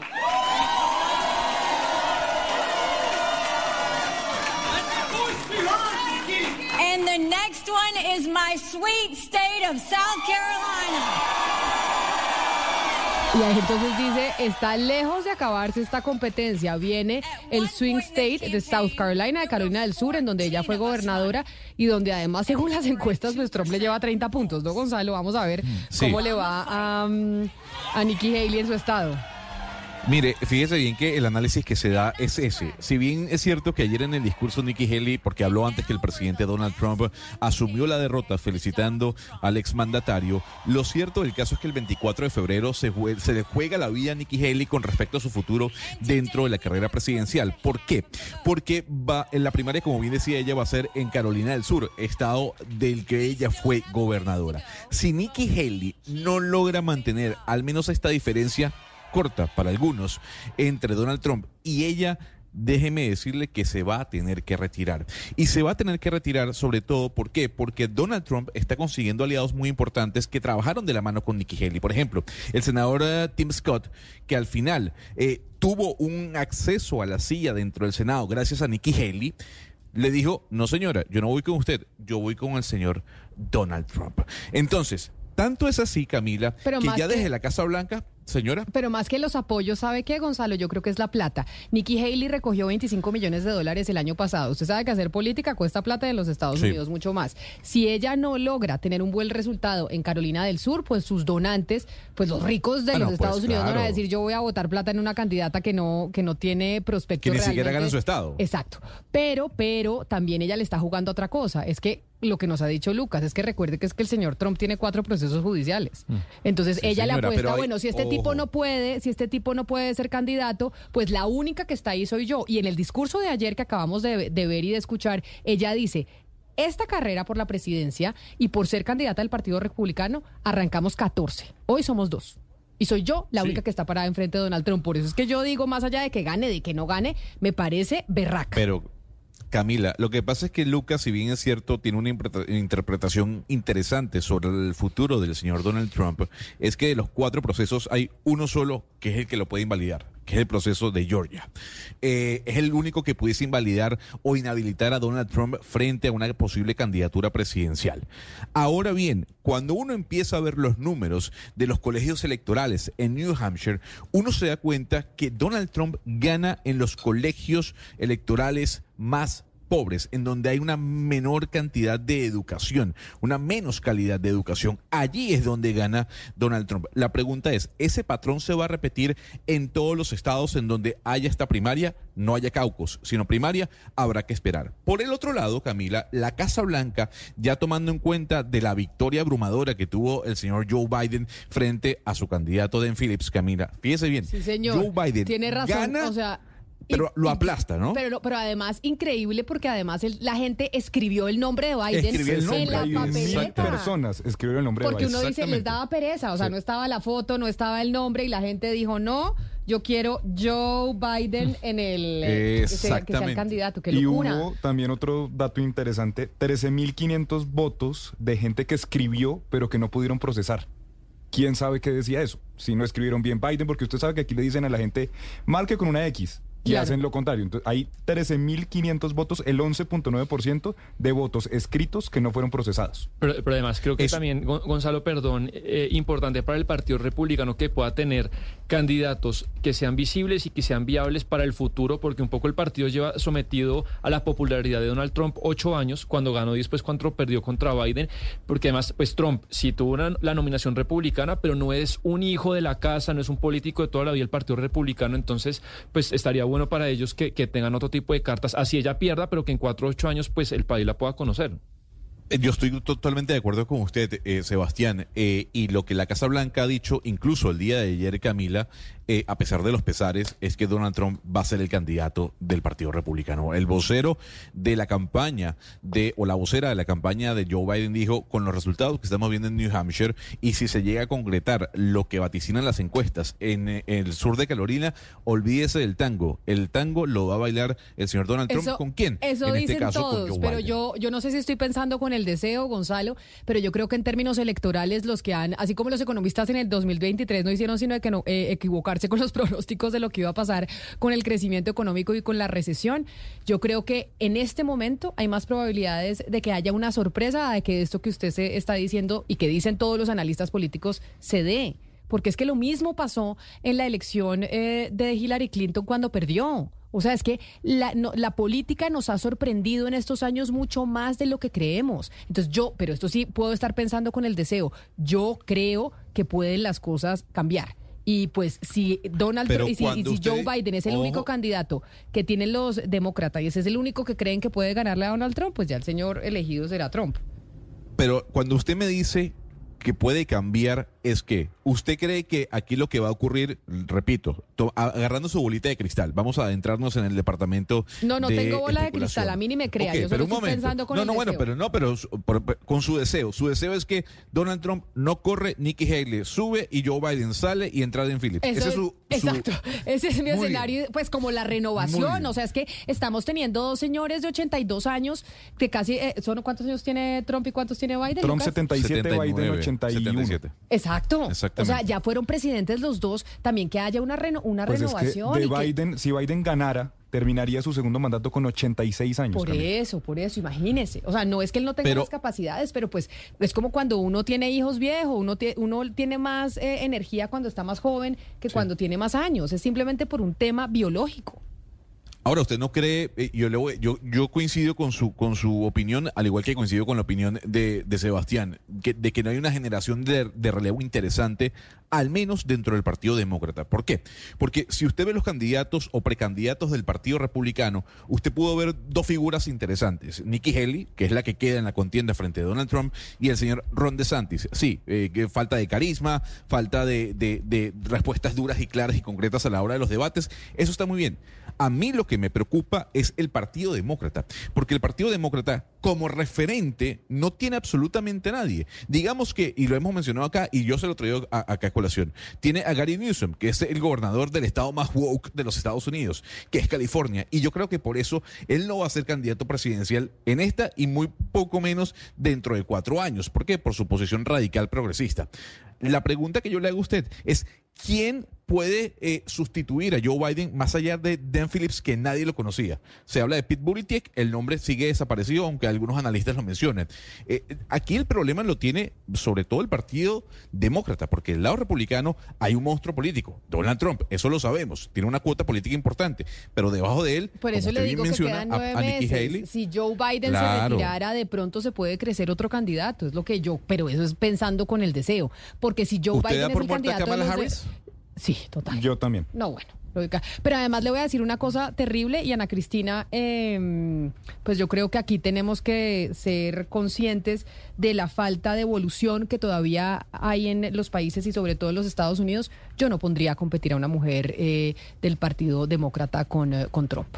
Yo me iría con un hombre porque ya sabemos que ese techo de cristal todavía existe y Kamala no le va a ganar a Trump. Nunca le va a ganar. Es que Biden no le lo va a que ganar pasa, tampoco. Camila, lo que pasa, Camila, es que la, yo creo, pues bueno, aquí estoy con, con la teoría de el único que le podría ganar, que es de lo más peligroso que pueda hacer uno. Sí. Pero escoger una mujer tendría que ser una mujer eh, poderosísima como Michelle Obama. No y ella ya ha ser. dicho mil veces que no. Sí.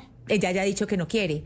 Eh, para escoger una mujer demócrata, yo no veo en el panorama una que tenga el perfil su- suficientemente fuerte eh, de cara al futuro distinta a Michelle Obama y ella ya fue muy clara en que no quiere. No, no, no, es que lo detesta. Y yo creo que Biden tampoco quiere ser. Biden yo creo que quiere estar en Hawái tomándose un coco loco o alguna cosa así. El señor no quiere estar siendo No, presidente. con los pero debe- nietos. Pero, ¿cómo Sí. no? con los ver, nietos, Camila, que es que es el, el destino, el destino, qué bueno de, de los presidentes que salen o de los expresidentes que se dediquen a los nietos.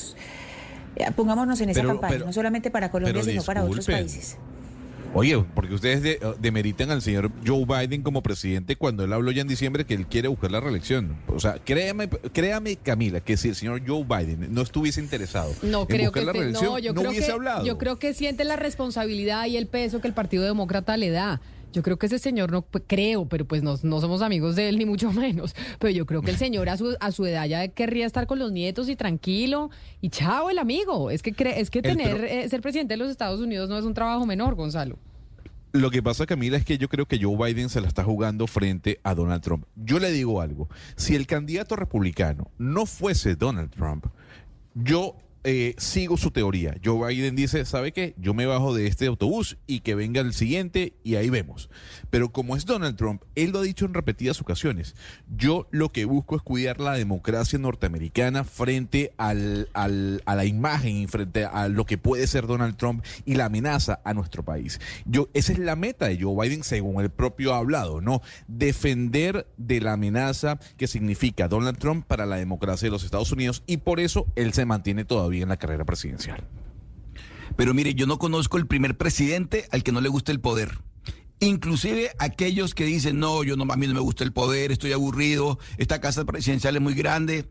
A todos les fascina el poder, o sea, pueden tener los años que tengan, pueden tener cualquier cantidad de limitaciones, pero el poder les gusta y lo ejercen y hacen mil cosas. O sea, otro, otro, otro en el caso de, de- de Biden es que Kamala Harris no, pues no dio lo que la gente esperaba de ella realmente, porque llegó con mucho, con mucha ilusión, porque decían, después de Biden viene Kamala Harris, pero ella no, pues realmente mucha gente se desinfló del papel de Kamala Harris como vicepresidenta. Si no estaría jugando hoy y estaría jugando fuerte, pero no, No pasó lo nada cierto, con ella. Lo cierto es que esas elecciones que afectan al mundo, al planeta entero, que son muy entretenidas, ya incluso en los canales norteamericanos están poniendo cuenta regresiva. Imagínense, 285 días quedan para la elección del nuevo presidente. Ponen horas, segundos, 285, o sea, queda todo el año, que en política eso es una barbaridad y puede pasar cualquier cosa. 24 de febrero es eh, South Carolina, ¿no? El Carolina del Sí, Sur, señora. Gonzalo. Bueno, ese es Sí, el un señora. mes exactico, La- la- entonces. la- En un mes. Las, las republicanas, las demócratas son el 3.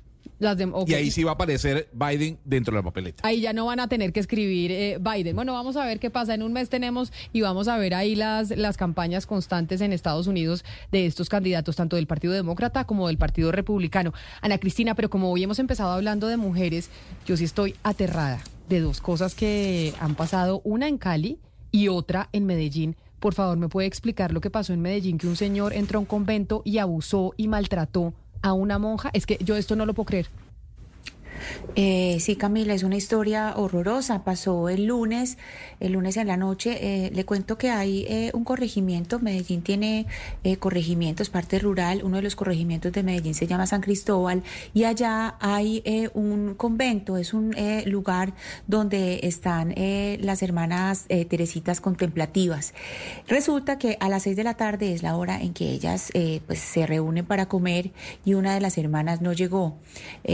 Cuando la fueron a buscar empezaron a bien en el bosque, en el bosque que había cerca, que estaba tirado pues sus zapatos, algunas, algunas prendas.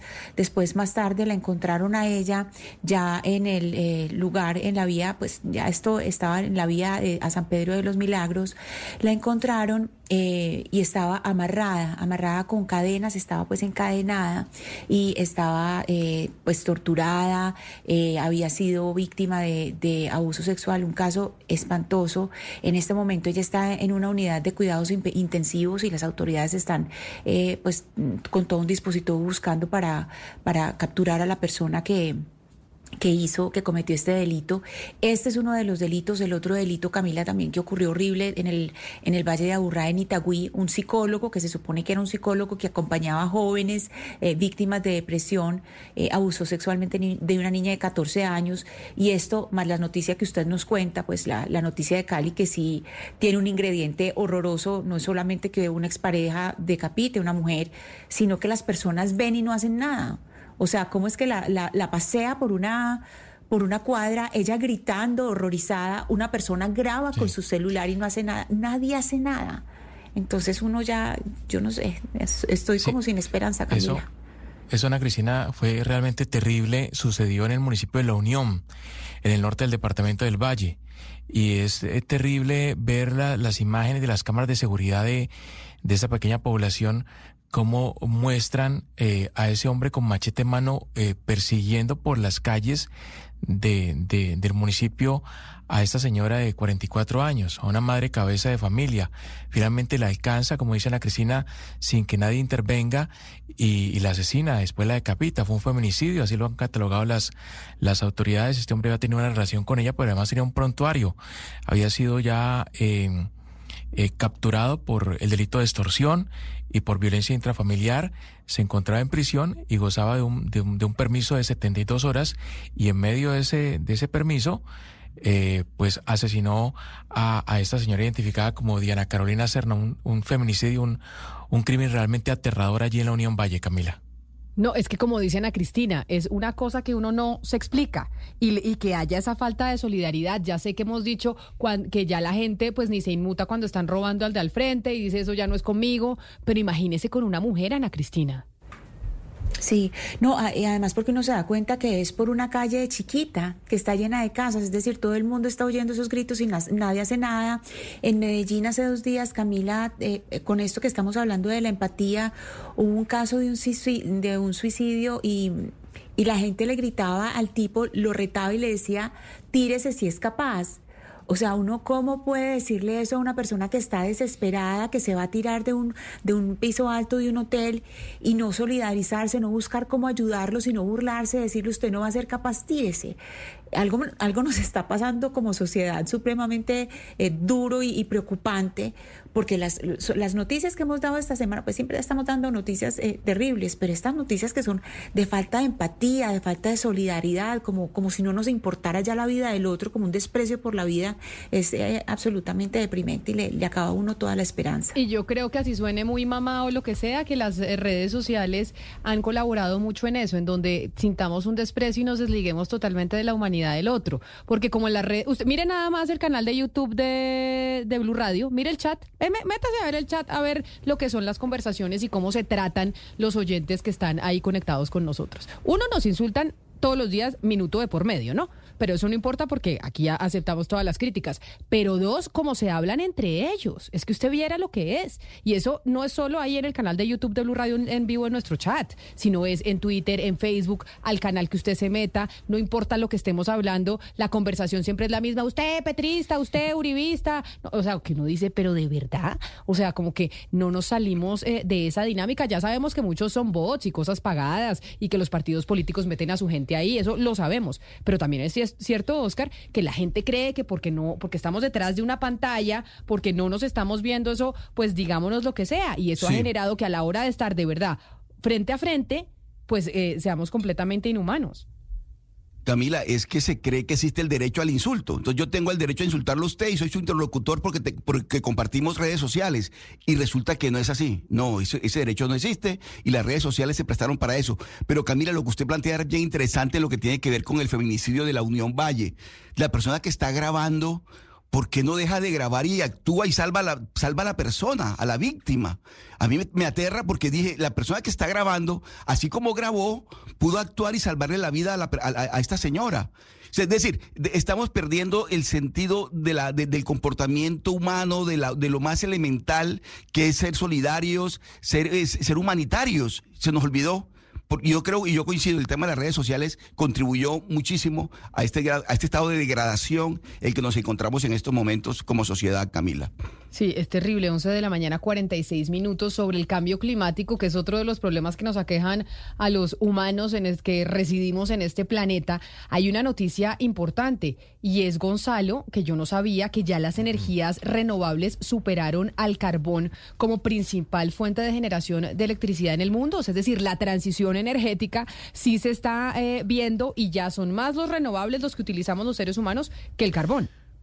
No, a ver, esto, va a ser para el año 2025, Camila. Es, y además es un informe bastante interesante de la Agencia Internacional de Energía que dijo eh, en, en este informe publicado el día de hoy que eh, la, energía solar fotovoltaica, que es parte de estas energías renovables, va a generar más de un tercio de la electricidad de todo el planeta, pasando del 30% al 37% en el año 2025. La cifra permitiría, Camila, compensar con creces el fuerte crecimiento de la demanda de las economías avanzadas, como por ejemplo Estados Unidos y los países eh, europeos. Hay que decir que con esta información también se conoció que el número de eh, gases de efecto invernadero que se han producido en Europa o que se produjeron durante el año 2023 fue el más bajo registrado en la historia. Hay que decir también que este informe eh, sugiere que también podría ocurrir lo mismo en China, que hoy produce más de la mitad de la electricidad mundial a partir de carbón. Lo que se espera es que en China, Camila, que es el gran, eh, digamos, operador, generador de plantas fotovoltaicas, esa operación vaya acabando con toda la energía generada en carbón. Y ese, y ese apalancamiento de la energía solar en China y en los Estados Unidos daría como resultado que el año que viene, a finales del año que viene, este tipo de energía renovable supere a la energía generada por el carbón. Y de hecho, sobre la situación que estamos viviendo en Colombia con los incendios forestales, con el aumento de temperaturas, hay un trino que puso hace algunos minutos el presidente Gustavo Petro a través de su cuenta de Twitter, que es pues su canal de comunicación. A ver si nos ayudan en nuestro canal de YouTube a mostrar el pantallazo del trino que puso el presidente, que es bastante largo, que dice hemos tenido más de 500 incendios y hay 60 municipios en estrés hídrico. La alerta sobre deslizamientos de tierra en el litoral pacífico se mantiene. Como hicimos con la época de las inundaciones, habrá un decreto para desastre natural con el fin de mover recursos. Si la capacidad instalada no es suficiente, se va a pedir ayuda internacional, dice el presidente. Los incendios se concentran en Cundinamarca, Boyacá y Santander. Y la causa de largo plazo es la deforestación que esas regiones con el Caribe han tenido y que quita la humedad promedio clave para prevenir los incendios. La adaptación a la crisis climática implica guardar el agua de la época de lluvias para ser usada en época de sequía. El país no ha hecho ni un estudio de aguas subterráneas de calidad, pues decidió priorizar la explotación de petróleo y carbón que la del agua. Este estudio se implementará para que el país tenga mejores capacidades de adaptación. Gestión de riesgo es diferente atención de desastres. La gestión busca que no haya muertos cuando llegue la crisis climática, que serán cada vez peores. La gestión de riesgo ha estado muy atrasada y solo algunas ciudades fuertes como Bogotá han hecho avances reales en este aspecto que cada vez tendrá más prioridad en la necesidad de la gente. Es decir, Lucas, este decreto que anuncia el presidente a través de su cuenta de Twitter, que es similar a lo que se vivió en época de lluvias y de inundaciones, ¿qué implica?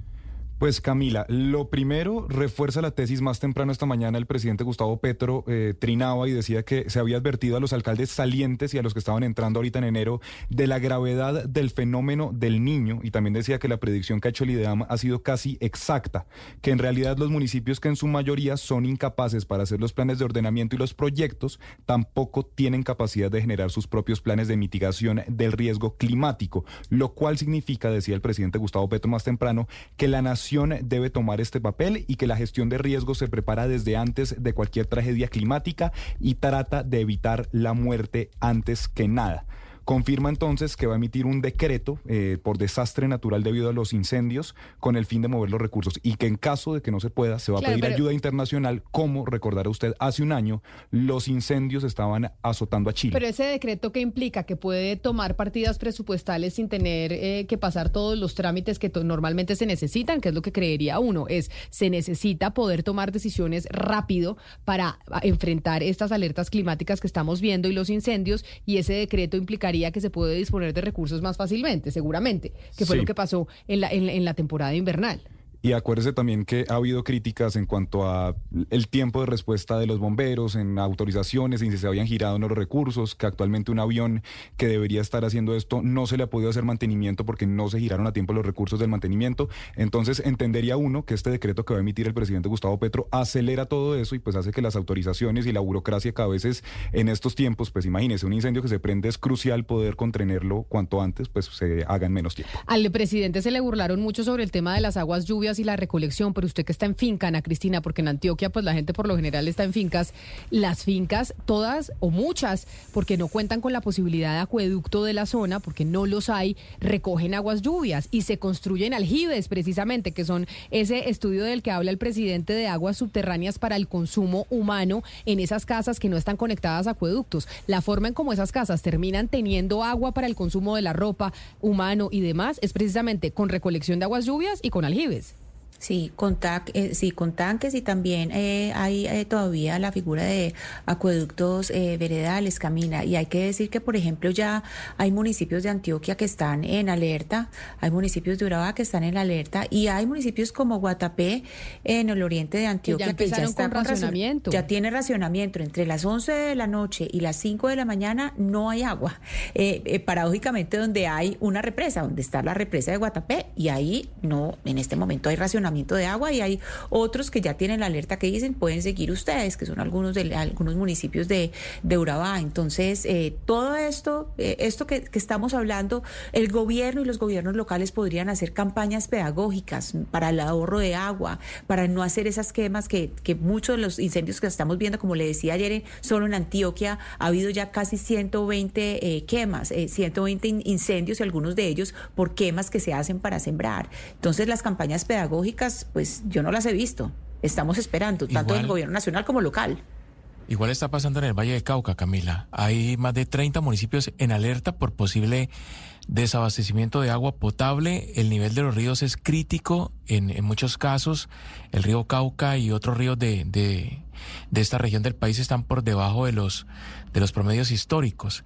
Y obviamente la temperatura ya se siente muy alta en, en diferentes regiones, sobre todo en el Pacífico, temperaturas por encima de los 36 grados centígrados, más la, prescripción térmica que es mucho más alta, y, y un fenómeno del niño Camila que, que va hasta tal vez finales de marzo, comienzos de abril, o sea que esto apenas comienza. ¿Se acuerda cuando hablábamos a principio de año que de los temas retadores del 2024 estaban, uno, las guerras, la de Ucrania, la de Medio Oriente, lo que estaba pasando en la franja de Gaza, las elecciones mundiales, porque tenemos un año electoral, México, India, ya tuvimos Taiwán, vamos a, a cerrar con broche de oro en Estados Unidos, de la que hemos hablado tanto, y el otro reto fundamental del 2024 va a ser el fenómeno del niño, no solo aquí en Colombia, sino en el mundo. Ese es otro de los retos grandes que tiene el planeta para este año. Y hablando de fenómeno del niño, uno de los grandes contaminadores, o pues eso decía Greta, ¿no? Greta no se iba a- en, en barco para, en velero, ella, ella andaba en velero o en catamarán y Sí, llegaba pues- a las cumbres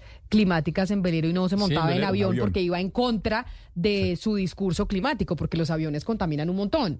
Si ella a alguna cumbre A Nueva York, llegó en York, velero, porque ¿se además acuerda? eso era un recorrido, pues claramente es mucho más demorado, como un mes, 15 días. Le tocó salir con anticipación porque ella no montaba en avión. Y lo, Y- pa- y lo pagaba ella porque vaya y alquile una semana un velero a ver Pues segura no, pues seguramente se lo da alguna fundación A y ella ONG. debe recolectar una cantidad de, Sí. de dinero porque ella, porque claro que montar en avión pues contamina, por eso al presidente Gustavo Petro le dicen que a mí me parece pues un discurso y una discusión un poco eh, pues que no tiene ningún sentido decirle que ay como él se monta en avión entonces que ahí está contaminando el planeta entonces que esos Sí, es 34 absurdo. es absurdo pues el señor tiene que viajar porque tiene que hacer reuniones como presidente de estado pero De usted acuerdo. que es el de la aeronáutica civil aquí Sebastiano del mundo de la de los aviones tenemos nueva aerolínea en Colombia Sí, es una muy buena noticia. JetSmart, eh, aerolínea pues que se fundó en Chile, pero ya hace parte de un conglomerado eh, pues de aerolíneas que hace parte de un fondo de inversión de Estados Unidos, llega a Colombia a operar nacionalmente. Ya estaba en Cali operando vuelos internacionales y hoy pues en rueda de prensa en la mañana Camila, su gerente, dio los lineamientos de lo que va a ser esta nueva aerolínea. Yo creo que es una buena noticia para los colombianos porque como lo dice el gerente, la noticia es que vuelve el modelo de bajo costo o low cost al mercado aéreo. Esa es la apuesta de la estrategia Jet. Smart se llama. Jet Smart.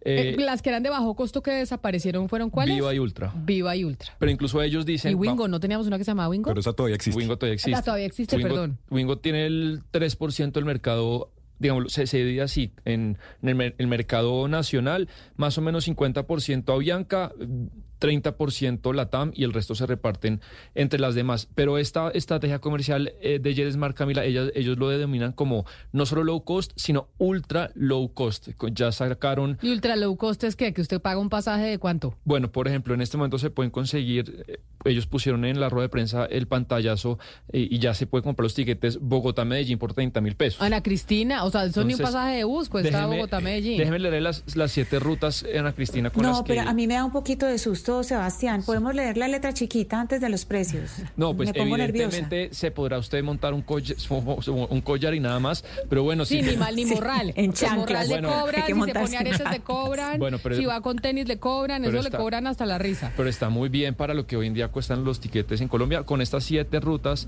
empezaron Bogotá-Medellín, Bogotá-Cartagena, Bogotá-Pereira, Bogotá-Santa Marta, Medellín-Santa Marta, Medellín-Cartagena y Pereira-Cartagena. Eh, por ejemplo, Gonzalo, que sabe mucho de estos temas, la flota de 32 aeronaves de aerolínea son Ah, eh. Airbus A320 y Airbus A321.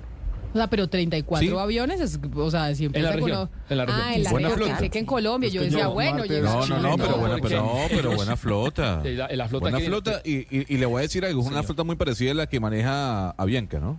Sí. Que Ah, sí, con los porque Avianca es A319, Airbus. A320 y A321, exactamente. Eh, y, y el, el- el- uno de los accionistas de este fondo de inversión es American Airlines Gonzalo, entonces ellos tienen alianzas y va a haber alianzas para Colombia con American Airlines. Entonces, pues yo sí creo que es una buena noticia, Camila, para que los precios bajen eh, y para que solamente la competencia va, va a mirar de reojo y si, y, si tienen éxito, pues los precios tendrán que bajar. Acá desde el equipo de producción le mandan a decir que usted le está haciendo propaganda solo a JetSmart, que porque Avianca y Latam hace unas semanas también anunciaron que iban a bajar los precios pero- y tenían precios así de 40 mil, Me- 50 mil pesos Bogotá-Medellín. Me parece injusto ese reclamo porque la noticia hoy es que empieza una nueva aerolínea por- a operar en Colombia. Bianca tiene 110 años. Hace 102 años el Sebastián Hora de turno debió dar la, la noticia. Eh, Sí, no lo sé. Sí, yo estoy diciendo que arranca doña, doña- Jennifer a operar JetSmart y esa es la noticia, que hay una nueva aerolínea en Colombia. Y, eh, Son- pero son será que será que empiezan Hugo Mario con estos precios porque están arrancando o no los van a mantener así baratos. Sí, yo creo que es imposible una operación eh, comercial eh, eh, aérea con esos precios tan bajos. Es que usted mismo, usted lo ha dicho, Camila, ni siquiera un pasaje en, bus es tan económico. Eh, ahora, la promesa o la oferta eh, de esta aerolínea es que el pasajero puede llevar el equipaje que desee pagar. O sea, de acuerdo al peso, paga, ¿no? O sea, si usted se trastea, puede llevarse ocho maletas y paga de acuerdo al peso. ¿Es lo que dice la aerolínea? Esa, esa, eso es lo que está ofreciendo. Esa es la promesa de valor de la aerolínea de, de bajo costo. Bueno, pues entonces noticia importante. Como yo le decía, Sebastián es el hombre de los aviones, le van a quitar el puesto Gonzalo, usted que es el embajador de Copa aquí en esta mesa de trabajo. Nos vamos con las noticias del mediodía y regresamos a hablar de un tema muy espinoso y algo que le sucedió a un integrante de este equipo de trabajo aquí en Blue Radio, que seguramente a ustedes también les ha sucedido, y es lo que está pasando con la inseguridad en las zonas rurales del país.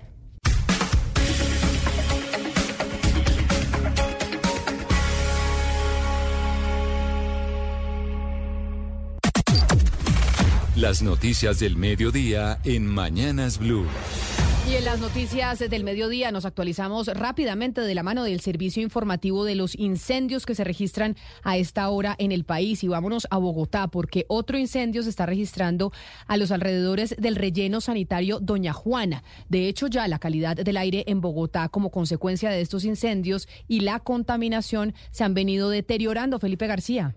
Compañeros, pues a esta hora se registra una emergencia. Bomberos de las estaciones de Marichuela, Venecia y La Candelaria controlan un incendio forestal exactamente en la avenida Boyacá con diagonal 60 Sur. Esto es en la localidad de Usme, en inmediaciones del relleno sanitario de Doña Juana. Lo están atendiendo bomberos. Un incendio más, aparte de los que ya se han registrado en las últimas horas aquí en Bogotá, especialmente de los cerros orientales. Y por todos estos incendios forestales, según el índice bogotano de la calidad del aire, las condiciones justamente del aire que respiramos se han ido deteriorando en el transcurso de la semana y la mitad de la ciudad ya registra condiciones regulares. Las zonas más afectadas por la contaminación, de acuerdo con las estaciones del Iboca, son Carvajal, en el sur de la ciudad, El Jazmín, Kennedy, Fontibón, Bolivia en la localidad de Engativá, Colina en la localidad de Suba y Guaymaral. Todos estos sectores registran condiciones regulares en materia de calidad del aire y en algunos momentos del día incluso han arrojado condiciones de contaminación alta. Hasta el momento la alcaldía no ha tomado medidas al respecto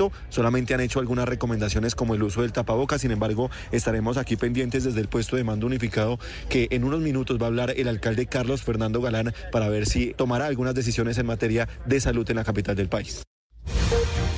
Y seguimos hablando de incendios porque se presenta también en el departamento del Quindío, donde hay alerta también en la mayoría de los municipios de esta región del país. Nelson Morillo.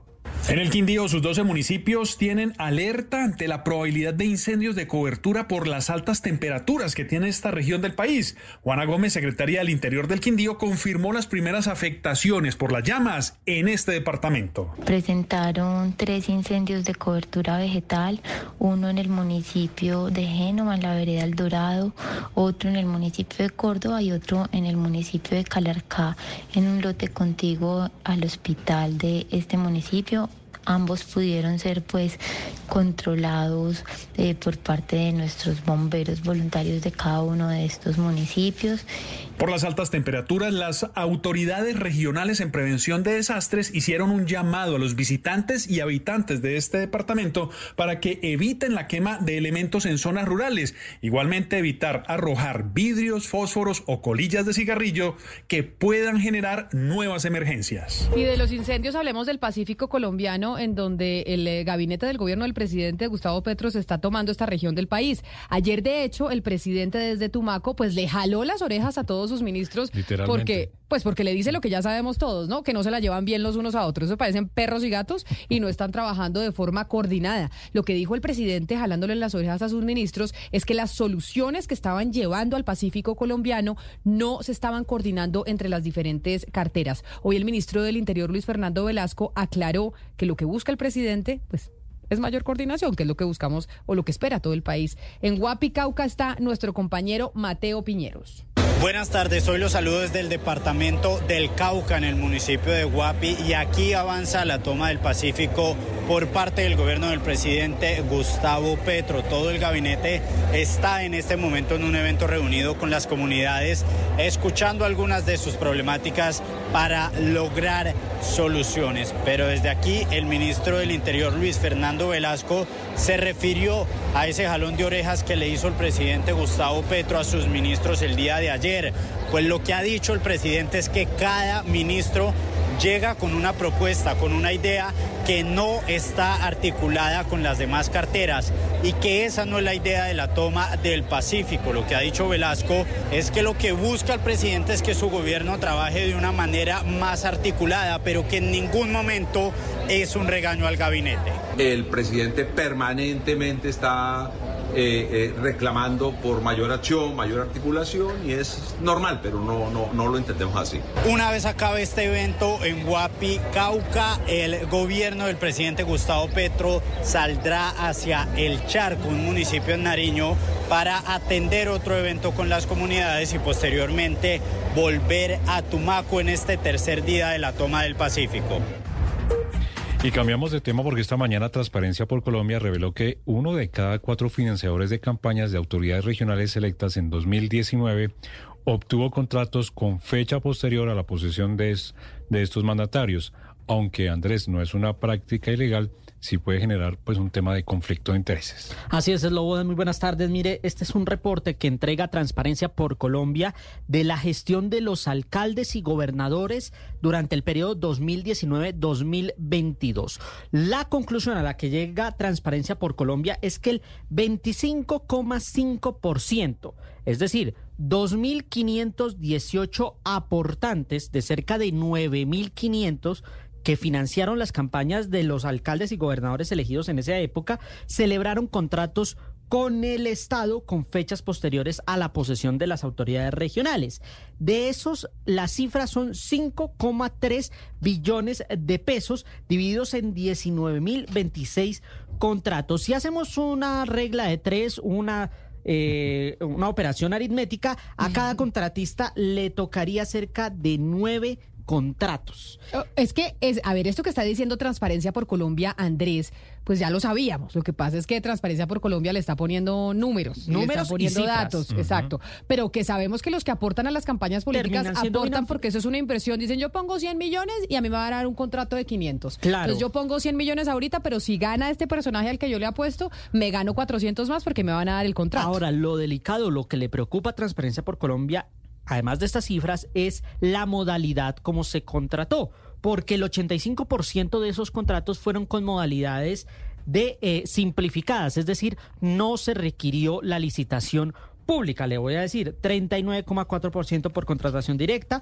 32,3% en régimen especial, 14% selección abreviada y solo el 9,5% por licitación pública. Repetimos, esto no es ilegal pero la pregunta es... Es que, pero no todo lo legal no está todo bien. lo legal está bien y si hay un par de casos que superan las eh, normas, por ejemplo el caso del exgobernador del Bichada, Jorge Eliezer Forero Gaitán, quien firmó un contrato por 1.700 millones de pesos con un financiador que le dio más del 2%, que eso sí es ilegal, y el exalcalde de Cantagallo Bolívar, Francisco Javier Bolívar, que celebró un contrato de 1.300 millones con un financiador que le dio el 17% de su financiación. Recuerde, más del 2% los financiadores no pueden contratar. ¿Se acuerda, Andrés, del escándalo de las marionetas? Eh, ¿Cómo se llama el congresista del Partido Liberal? Mario Castaño, fallecido, exacto. Que ahora Pero involucra a varios congresistas, uno de ellos Ciro Ramírez, que está preso en estos momentos. Del Centro Democrático, pues sí, señor. En ese escándalo de las marionetas, en la audiencia de medida de aseguramiento de Pierre García, este señor negó las acusaciones de la Fiscalía por presuntamente estar direccionando contratos dentro del DPS en ese escándalo del eh, senador Mario Castaño. Dice Pierre García que es inocente de todo señalamiento, Ana María Celis. Continuó la audiencia de medida de aseguramiento contra Pierre García y según la fiscalía él era el encargado de direccionar contratos en el caso de las marionetas 2. Esta mañana García negó las acusaciones de la fiscalía y dice que es inocente de todo señalamiento, así que tampoco acepta que lo vinculen, dice él, con un falso testimonio de Pablo César Herrera, quien era el gerente de Proyecto Quindío. Que rechazo categóricamente las imputaciones proferidas por la fiscalía y que soy inocente de todo señalamiento. De ninguna manera puedo aceptar que a través de un falso testimonio de un confeso delincuente, sobre la base de meras inferencias, se me señale de haber sido determinador en un esquema de corrupción para el supuesto beneficio de senadores y particulares. Rechazo que se me señale de pertenecer a lo que la Fiscalía llama un grupo delincuencial organizado. La defensa de Pierre García, exdirector del DPS, aseguró que la evidencia y las pruebas que tienen demuestran que no se perdió un solo peso del presupuesto nacional y que más bien su familia ha sido víctima de las arbitrariedades de la Fiscalía. Y también fracasó la audiencia contra el representante a la Cámara, Miguel Polo Polo, esto por el caso de los supuestos cobros a integrantes de su UTL para costear sus gastos de operación como congresista. ¿Por qué la suspendieron también Landines? Compañeros, pues ni el representante Miguel Polo Polo ni los testigos eh, que iban a dar su versión dentro de este proceso se presentaron en la audiencia que había citado el Consejo de Estado a las 10 y 30 de la mañana. Por eso una togada decidió suspender esta audiencia y reprogramarla por ahora sin conocer eh, la fecha. Y es que hace casi un año el representante de la Cámara Miguel Polo Polo terminó en el ojo del huracán después de que aparecieran denuncias en su contra que lo señalaban de supuestamente cobrar parte de los salarios de los integrantes de su unidad de trabajo legislativo para costear gastos operacionales de su actividad como congresista. Por eso, para este 24 de enero, el Consejo de Estado había citado al representante por la circunscripción afrodescendiente para que en audiencia escuchara la versión de los testigos que denunciaron estas supuestas irregularidades, pero finalmente la audiencia se canceló y estaremos atentos a la nueva programación. Gracias, Damián. Y sobre la reforma a la salud que empieza a discutirse en el eh, Congreso de la República, eh, muy pronto en febrero, la Asociación Colombiana de Sociedades Científicas advierte que esa reforma pues eh, va a poner en riesgo la autonomía médica y la autorregulación, afectando así la calidad en la prestación del servicio. Oscar Torres. La Asociación Colombiana de Sociedades Científicas expresó inquietudes sobre las auditorías relacionadas con la autonomía profesional y la autorregulación que plantea el proyecto de reforma a la salud del gobierno Petro. La asociación advirtió que las auditorías planteadas por el articulado podrían convertirse en barreras para la atención médica y socavar la autonomía profesional. Según la asociación, que agrupa 69 especialidades médicas del país, la problemática se manifiesta en tres artículos del proyecto. El numeral 18 del artículo 49, que asigna a las gestoras de salud Vida la auditoría de cuentas médicas sin ofrecer claridad adicional, el parágrafo 4 del artículo 69 que ordena a la ADRES implementar un sistema de auditoría de cuentas médicas y los artículos 116 y 117 que establecen comités de autorregulación y juntas médicas para evaluar decisiones de profesionales médicos. Estos artículos que buscan evaluar una actuación de los médicos plantean cuatro filtros en el proceso de atención médica, lo que podría implicar una constante revisión de la labor profesional. La noticia internacional. Sigue la crisis política en Guatemala. La fiscal general del país centroamericano, Consuelo Porras, dijo que no se va a reunir con el presidente Bernardo Arevalo y que mucho menos va a renunciar. Algo de contexto. El presidente Arevalo acusó públicamente en septiembre pasado a la fiscal general de encabezar un intento de golpe de Estado para evitar su investidura tras su sorpresiva victoria electoral. Mientras que la fiscalía quería quitarle la inmunidad al mandatario electo por distintos casos de supuesta corrupción. El presidente Arevalo entonces esperaba recibir la fiscal para que rindiera un informe sobre sus labores y avances al frente de la fiscalía el día de hoy. Pues la fiscal dijo que no va que no va a asistir y que ese informe lo va a presentar en redes sociales y en sitios oficiales. Además, advirtió que va a completar su mandato de cuatro años al frente de la Fiscalía de Guatemala. La noticia deportiva. La noticia deportiva llega desde Medellín porque Atlético Nacional está a punto de finiquitar el regreso de Pablo Cepelini. El uruguayo se encuentra como agente libre tras finalizar su contrato con el Cuyabá del fútbol brasileño y a sus 32 años volvería a vestir la camiseta del conjunto verdolaga. En rueda de prensa, John Bodmer, técnico de Nacional, se refirió al posible regreso del volante. Decir que Cepelini es un gran jugador, ¿verdad? Tiene un, un pasado positivo en la institución. Y voy a decir algo que aquí se dice mucho en Nacional de lo que soy partidario. y es la inteligencia colectiva. Así que Cepelini estará presentando exámenes médicos y de pasarlos, pues va a estar aquí. En el 2019, Pablo Cepelini disputó 51 compromisos y logró marcar 10 goles con el verde antioqueño.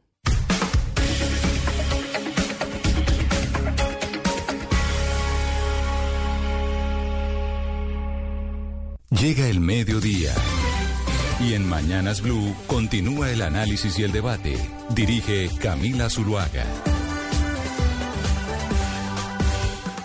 Son las 12 del día, 15 minutos. Les damos la bienvenida a quienes estaban en sus noticieros locales en Medellín, en Cali, en Barranquilla, en Bucaramanga. Muchas gracias por seguir conectados con nosotros aquí en la edición central de Mañanas Blue. Y empezamos este segmento con una noticia importante y de última hora que tiene que ver con el canciller Álvaro Leiva, porque la Procuraduría lo suspende por tres meses por el escándalo de los pasaportes. Damián Landines, ¿cuál es la información y los detalles que hay sobre la suspensión canciller.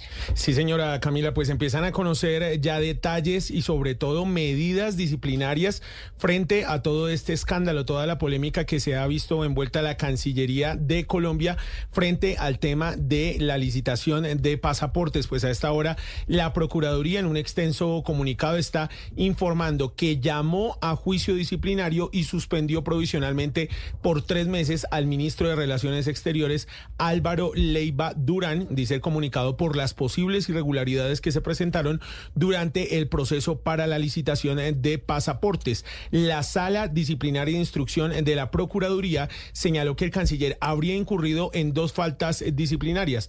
Se las cuento, están tipificadas o calificadas de manera provisional como gravísimas. La primera es al declarar desierta la licitación sin tener los fundamentos fácticos, jurídicos y técnicos. Dice allí la Procuraduría que esto podría transgredir en los principios que rigen en la contratación estatal. Y el segundo punto tiene que ver con que el organismo de control profirió cargos al ministro por supuestamente decretar la urgencia manifiesta durante el desarrollo del trámite contractual sin que al parecer existieran causales para adoptar esa determinación. Por eso, con esta decisión, pues se da la suspensión, eh, la suspensión provisional de tres meses, una decisión que toma la sala disciplinaria de la Procuraduría y pues por ahora, Camila, son las decisiones que se empiezan a conocer en medio de todo este escándalo de los pasaportes. Desde hace mucho tiempo, Ana Cristina Damián se viene hablando de un remesón ministerial y siempre sale a relucir el nombre de Álvaro Leiva. Siempre se ha preguntado, bueno, ¿va a haber eh, relevo o no en la Cancillería? Ahora, con esta suspensión por tres meses del canciller Álvaro Leiva, la pregunta es qué va a hacer el gobierno nacional, quién queda a cargo de la Cancillería y si el presidente pudiese hacer ese relevo que muchas veces se ha dicho que lo ocuparía ese cargo el, el embajador de Colombia en Estados Unidos, Luis Gilberto Murillo.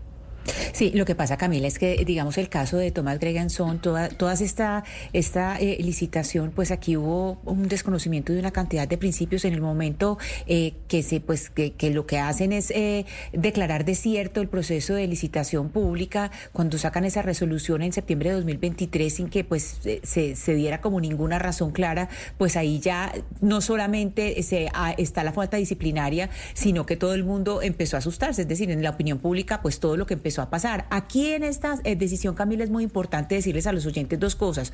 Uno, el canciller Álvaro Leiva ya fue notificado, es decir, él ya sabe. Y lo dos es que no aplica ningún recurso. O sea, aquí no vamos a decir que él va a apelar, que hay una segunda instancia. No, no, no, no. Esto ya es así, es como está. Y en ese sentido, con lo que usted está diciendo, por supuesto, esto ya creo que es. Me escribe, me escribe un abogado, Ana Cristina y Oscar, sobre si hay recurso o no hay recurso. Y es que habrá un debate entre la Procuraduría y el Gobierno Nacional y que la suspensión no sería automática porque la Procuraduría suspende, pero es el nominador, en este caso el presidente, el que de verdad suspende y encarga.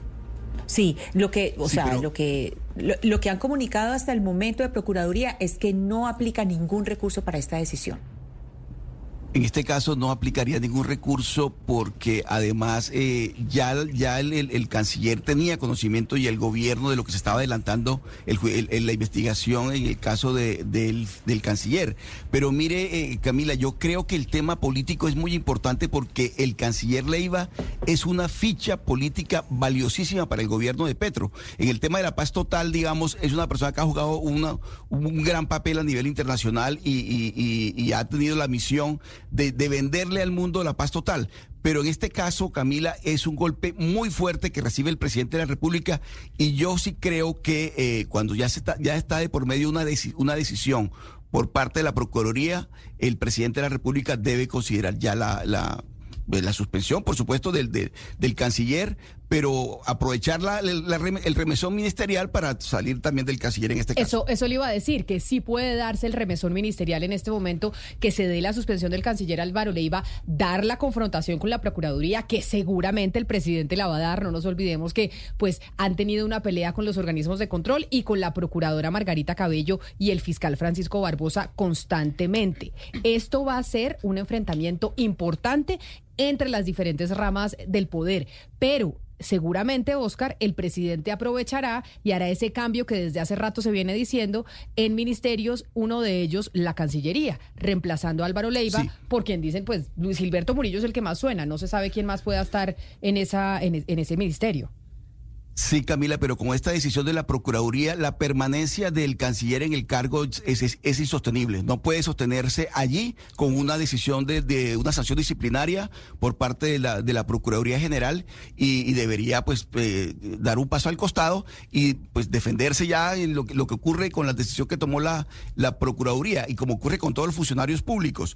Pero sí es un golpe muy fuerte políticamente para el gobierno. Para el gobierno sí es un golpe muy fuerte porque además, pese a que ya se sabe pues que en, en- en- en lo del remesón ministerial estaba incluido el nombre del canciller, el hecho de que ya la Procuraduría haya procedido y lo haya sancionado disciplinariamente y haya- le haya abierto un juicio disciplinario es una, es una medida muy, muy fuerte. Tratándose, yo no, que yo no tengo, sabe que no Pero- tengo conocimiento de una decisión tan radical eh, de un de un procurador, una procuradora o de la procuraduría con un gobierno. Además, una sanción, Oscar, ministro. Porque no, no, no, no, pero es que además no hay sanción. Acá hay una, todavía no hay sanción, no hay resultado en la investigación. Lo que está decidiendo la Procuraduría es que toma esta medida provisional de suspender al canciller Álvaro Leiva para poder asegurar la recopilación de pruebas y demás cosas que se necesitan dentro del proceso.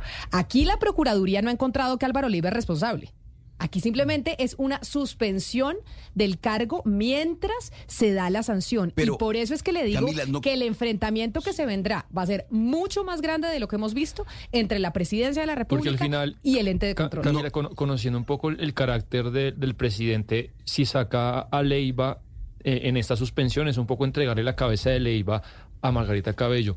Y yo no sé Pero si ¿cómo presidente- sostiene un ministro suspendido? Pues o sea, bueno, ¿cómo se mantiene un ministro yo no- suspendido yo- por la Procuraduría yo en no el cargo? Estoy diciendo que eso es lo que Eso no tiene pasar. presentación. Es que, es que por estoy- eso, por eso es que yo creo que se vendrá la pelea porque al final no creo que lo saque inmediatamente. El presidente puede decir no y O sea, empezar a pelear y decir no lo suspendo y Leiva sigue en su cargo. Es decir, en este Pero gobierno el caso, ha, ha eh, habido, es- ha habido- aquí hemos tratado y hemos hablado del caso de los de, de- de- de los pasaportes. O sea, ¿se acuerdan ustedes todo lo que ocurrió con el caso de, la- de los, de Ah, los no, pasaportes? claro, claro. Y Leiva se equivocó y acá lo hemos denunciado. Empezamos a denunciar desde hace un año, Oscar. Esa- Diana Mejía aquí comenzó a en este de programa. los pasaportes. De acuerdo. Pero lo que digo es que el presidente puede perfectamente decir no lo suspendo y acá no hay una, una decisión inmediata porque acá no se ha encontrado culpable al, al canciller Álvaro Leiva y armarse de verdad el choque de trenes como han titulado y empezaron a titular ustedes en su época cuando se enfrentaban eh, entidades y se enfrentaban distintas carteras, Oscar.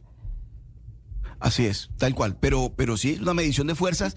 Pero yo sí creo que en estos casos, Camila, pensando en la institucionalidad, cuando se toman medidas, se toman decisiones por parte de, la- de, los, de, de- de lo- de los- de las organizaciones, de, los, de estas entidades, eh, hay que respetarles la- la- la- las decisiones y ampararse en el debido proceso. Es que él tiene todos los recursos para defenderse, pero, pero mantenerlo en el cargo después de una suspensión de parte del, del Ministerio Público, de parte de la Procuraduría, me parece que es demasiado retador por parte del presidente. 12 del día, 24 minutos. Lucas, pendientes de los eh, cuentas de Twitter del presidente Gustavo Petro y del canciller Álvaro Leiva reaccionando a esta decisión de la Procuraduría. Aquí alertado, porque usted sabe que el presidente, este es su canal de comunicación aquí Por eso. pendiente. Yo le cuento está- cualquier cosa. Y a ver qué dice, porque seguramente pues él defiende a su gente y así lo hará con Álvaro Leiva, que ha estado acompañándolo durante un año y medio ya en el, eh, en el Ejecutivo y pues es uno de sus protegidos, porque en medio de los remesones ministeriales muchas veces se ha esperado el cambio de Álvaro Leiva y no se ha dado. Son las 12 del día, 24 minutos. Quiero saludar a esta hora a Gabriel Santos, quien es el eh, presidente de eh, Colombia FinTech, el presidente ejecutivo. Señor Santos, bienvenido. Mil gracias por acompañarnos. Hola Camila, muy, muy buenas tardes para usted, para todas las personas que nos escuchan y nos ven en este momento. Discúlpeme que me demoré en saludarlo, pero después que teníamos esta noticia de último minuto sobre la No, no, pues, si ustedes ven mi cuenta de Twitter, hace cuatro años hice una denuncia similar en, en el fondo rotatorio del Ministerio de Relaciones Exteriores por este mismo tema. Colombia a veces parece una rueda de hámster. Claro, este pero en esa época no estaba... Hace rato. En, en, esa época no, no estaba no, no, el, el gobierno canciller pasado, el Leiva, sino estaba... ¿Quién estaba de canciller en esa época pasado. cuando usted hizo la denuncia? Eh, en ese momento era eh, Carlos Olmes Trujillo, si no estoy mal. Carlos Holmes Trujillo. Pues mire, señor Santos, lo llamo por lo siguiente, porque quiero que oiga la historia que le sucedió a una compañera de trabajo. Nosotros por lo general no nos gusta compartir realmente las situaciones personales, pero esta historia que nos va a contar nuestra productora Jennifer Castiblanco, pues seguramente le ha pasado a otros colombianos y nos ha llevado a encontrar un vacío en la regulación de nuevas tecnologías que hay en nuestro país. Jennifer se fue de vacaciones, como muchos colombianos, a finales de diciembre para pasar el 31 en eh, un sitio distinto a Bogotá. Jennifer, usted se fue con su familia, con sus hijos, con sus papás, con sus hermanos y sobrinos. ¿A dónde? Viajamos a Lerida, Tolima. Y se iban a Lerida, Tolima para pasar eh, Año Nuevo y los primeros días de enero. Así es. Y eh, lo que teníamos planeado era pasar 10 días. Pasar 10 días en una casa que les prestaron, que alquilaron, fueron a un hotel. No, era una casa que nos habían prestado, en la cual ya habíamos estado eh, mucho tiempo. Habíamos dejado de ir durante muchos años, pero era un lugar al que cuando yo era muy niña eh, íbamos cada año. Ese era el plan, ir en el puente de Reyes a, a esa finca. ¿Y qué fue lo que le pasó? Eh, llegamos el 29 de diciembre. Mis papás con mis hijos y mis hermanas habían llegado mucho más temprano, pues porque yo tenía que, que trabajar acá en Blue. Yo llegué en la noche. Eh, a los 20 minutos que yo llego a esa casa, a esa finca, llegan cinco hombres armados, encapuchados. eh, nos llevan a, digámoslo así, que a la sala de la finca, nos arrodillan, manos arriba y les quiero contar que el dueño de esa casa, fue lo que le dijeron eh, esos señores esa noche, no paga el impuesto. Y como él no paga, pues les toca a ustedes pagar. Entonces... ¿Estas personas que llegaron armadas y encapuchadas estaban eh, vestidas de alguna forma en particular o simplemente estaban vestidas común y corriente? Sí tenían ciertas particularidades que en un principio nos llegaron, nos, nos llevaron a pensar que de pronto era guerrilla, porque había uno de ellos que tenía eh, botas de caucho, habían otros que tenían unas eh, prendas de color verde con las, las pistolas estas que van cruzadas, pero, pero que tuvieran algo más que nos pudiera llevar a, a determinar quiénes eran, no. Eh, los otros llevaban jean, zapatos, dos estaban con chaqueta negra, todos estaban con pasamontañas, pero dos tenían tapabocas. Y cuando llegan estos cinco hombres armados a la finca en que ustedes se fueron de paseo con sus papás, con sus hijos, con sus primos y los llevan a la sala y los arrodillan, ¿qué empieza a suceder? Pues ahí empiezan tres horas largas, Camila, de, de una situación en la que uno jamás piensa que se va a ver eh, involucrado. Eh, cinco hombres durante tres horas que nos quitaron absolutamente todo lo que teníamos. Eh, y cuando digo todo es todo, se llevaron el mercado, como íbamos a pasar 10 días, es una finca que queda relativamente eh, retirada del pueblo, muy lejos de la carretera. Usted caminando de esa finca a la carretera se gasta más o menos una hora. Entonces nosotros siempre que vamos allá solíamos comprar eh, el mercado pues para no estar bajando todos los días al pueblo.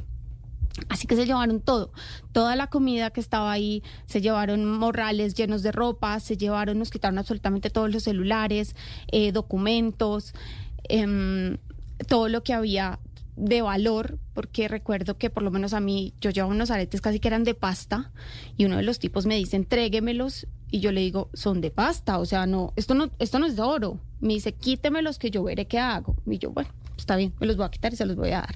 A todas eh, nos, nos tocaron para ver si teníamos eh, collares, se llevaron las argollas de matrimonio.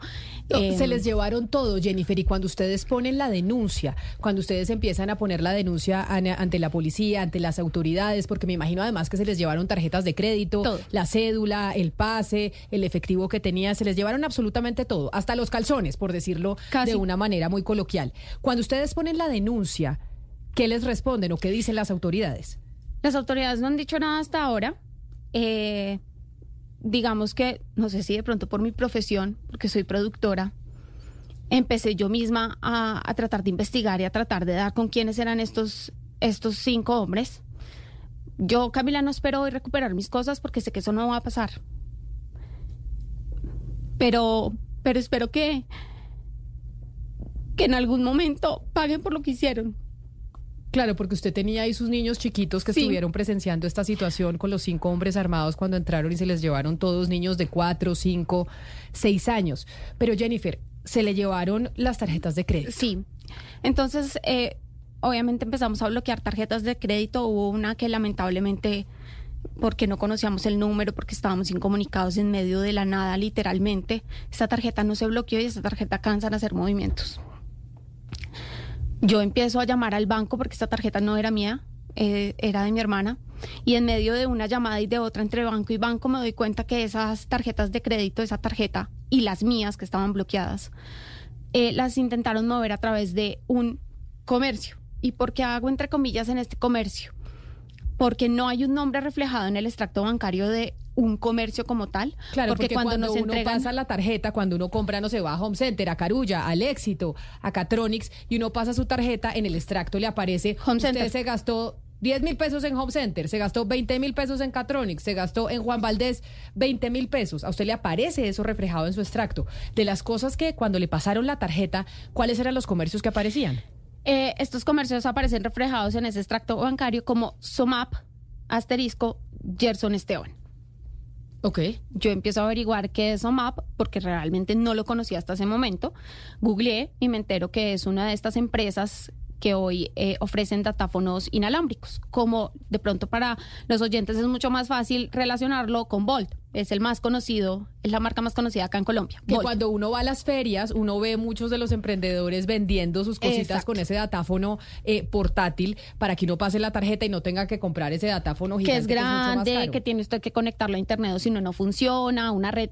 No, este usted lo puede enlazar con su celular y funciona. Eh, fueron tres comercios en los que intentan hacer movimientos, solo en uno lograron, pues, lamentablemente sacar dinero, pero en los tres comercios tienen el mismo datáfono, la misma marca, Somap, que es em, una empresa que es de Europa y hoy tiene presencia acá en Colombia y en 32 países más. Eh, ¿Qué falencia empiezo entonces yo a ver en esto? Y acá de pronto el doctor Santos nos va a poder ayudar. Primero, Camila, no sé quién es Gerson Esteban cuando intento averiguar de qué es ese comercio, me dicen en el banco que está afiliado en la categoría de restaurantes. Yo intento buscar de pronto, hay un restaurante en ese pueblo que se llame así, pero resulta que no. Eh, en uno de los bancos me entregan información de que ese comercio, supuestamente porque ellos lo llaman comercio, ellos no se refieren a un datáfono, ellos dicen el comercio está en Bogotá y yo no, el comercio no está en Bogotá porque el robo fue acá y el movimiento de la tarjeta le hicieron en menos de 12 horas, entonces no es de Bogotá.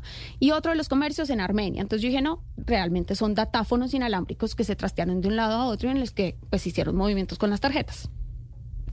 Cuando yo empiezo a investigar, Camila, me doy cuenta de que adquirir uno de estos datáfonos hoy en Colombia es demasiado fácil lo único que necesita es su número de cédula, su nombre, un correo y una cuenta bancaria. Es decir, y con eso es suficiente. Usted en este momento se gasta cinco minutos y puede comprar un datáfono.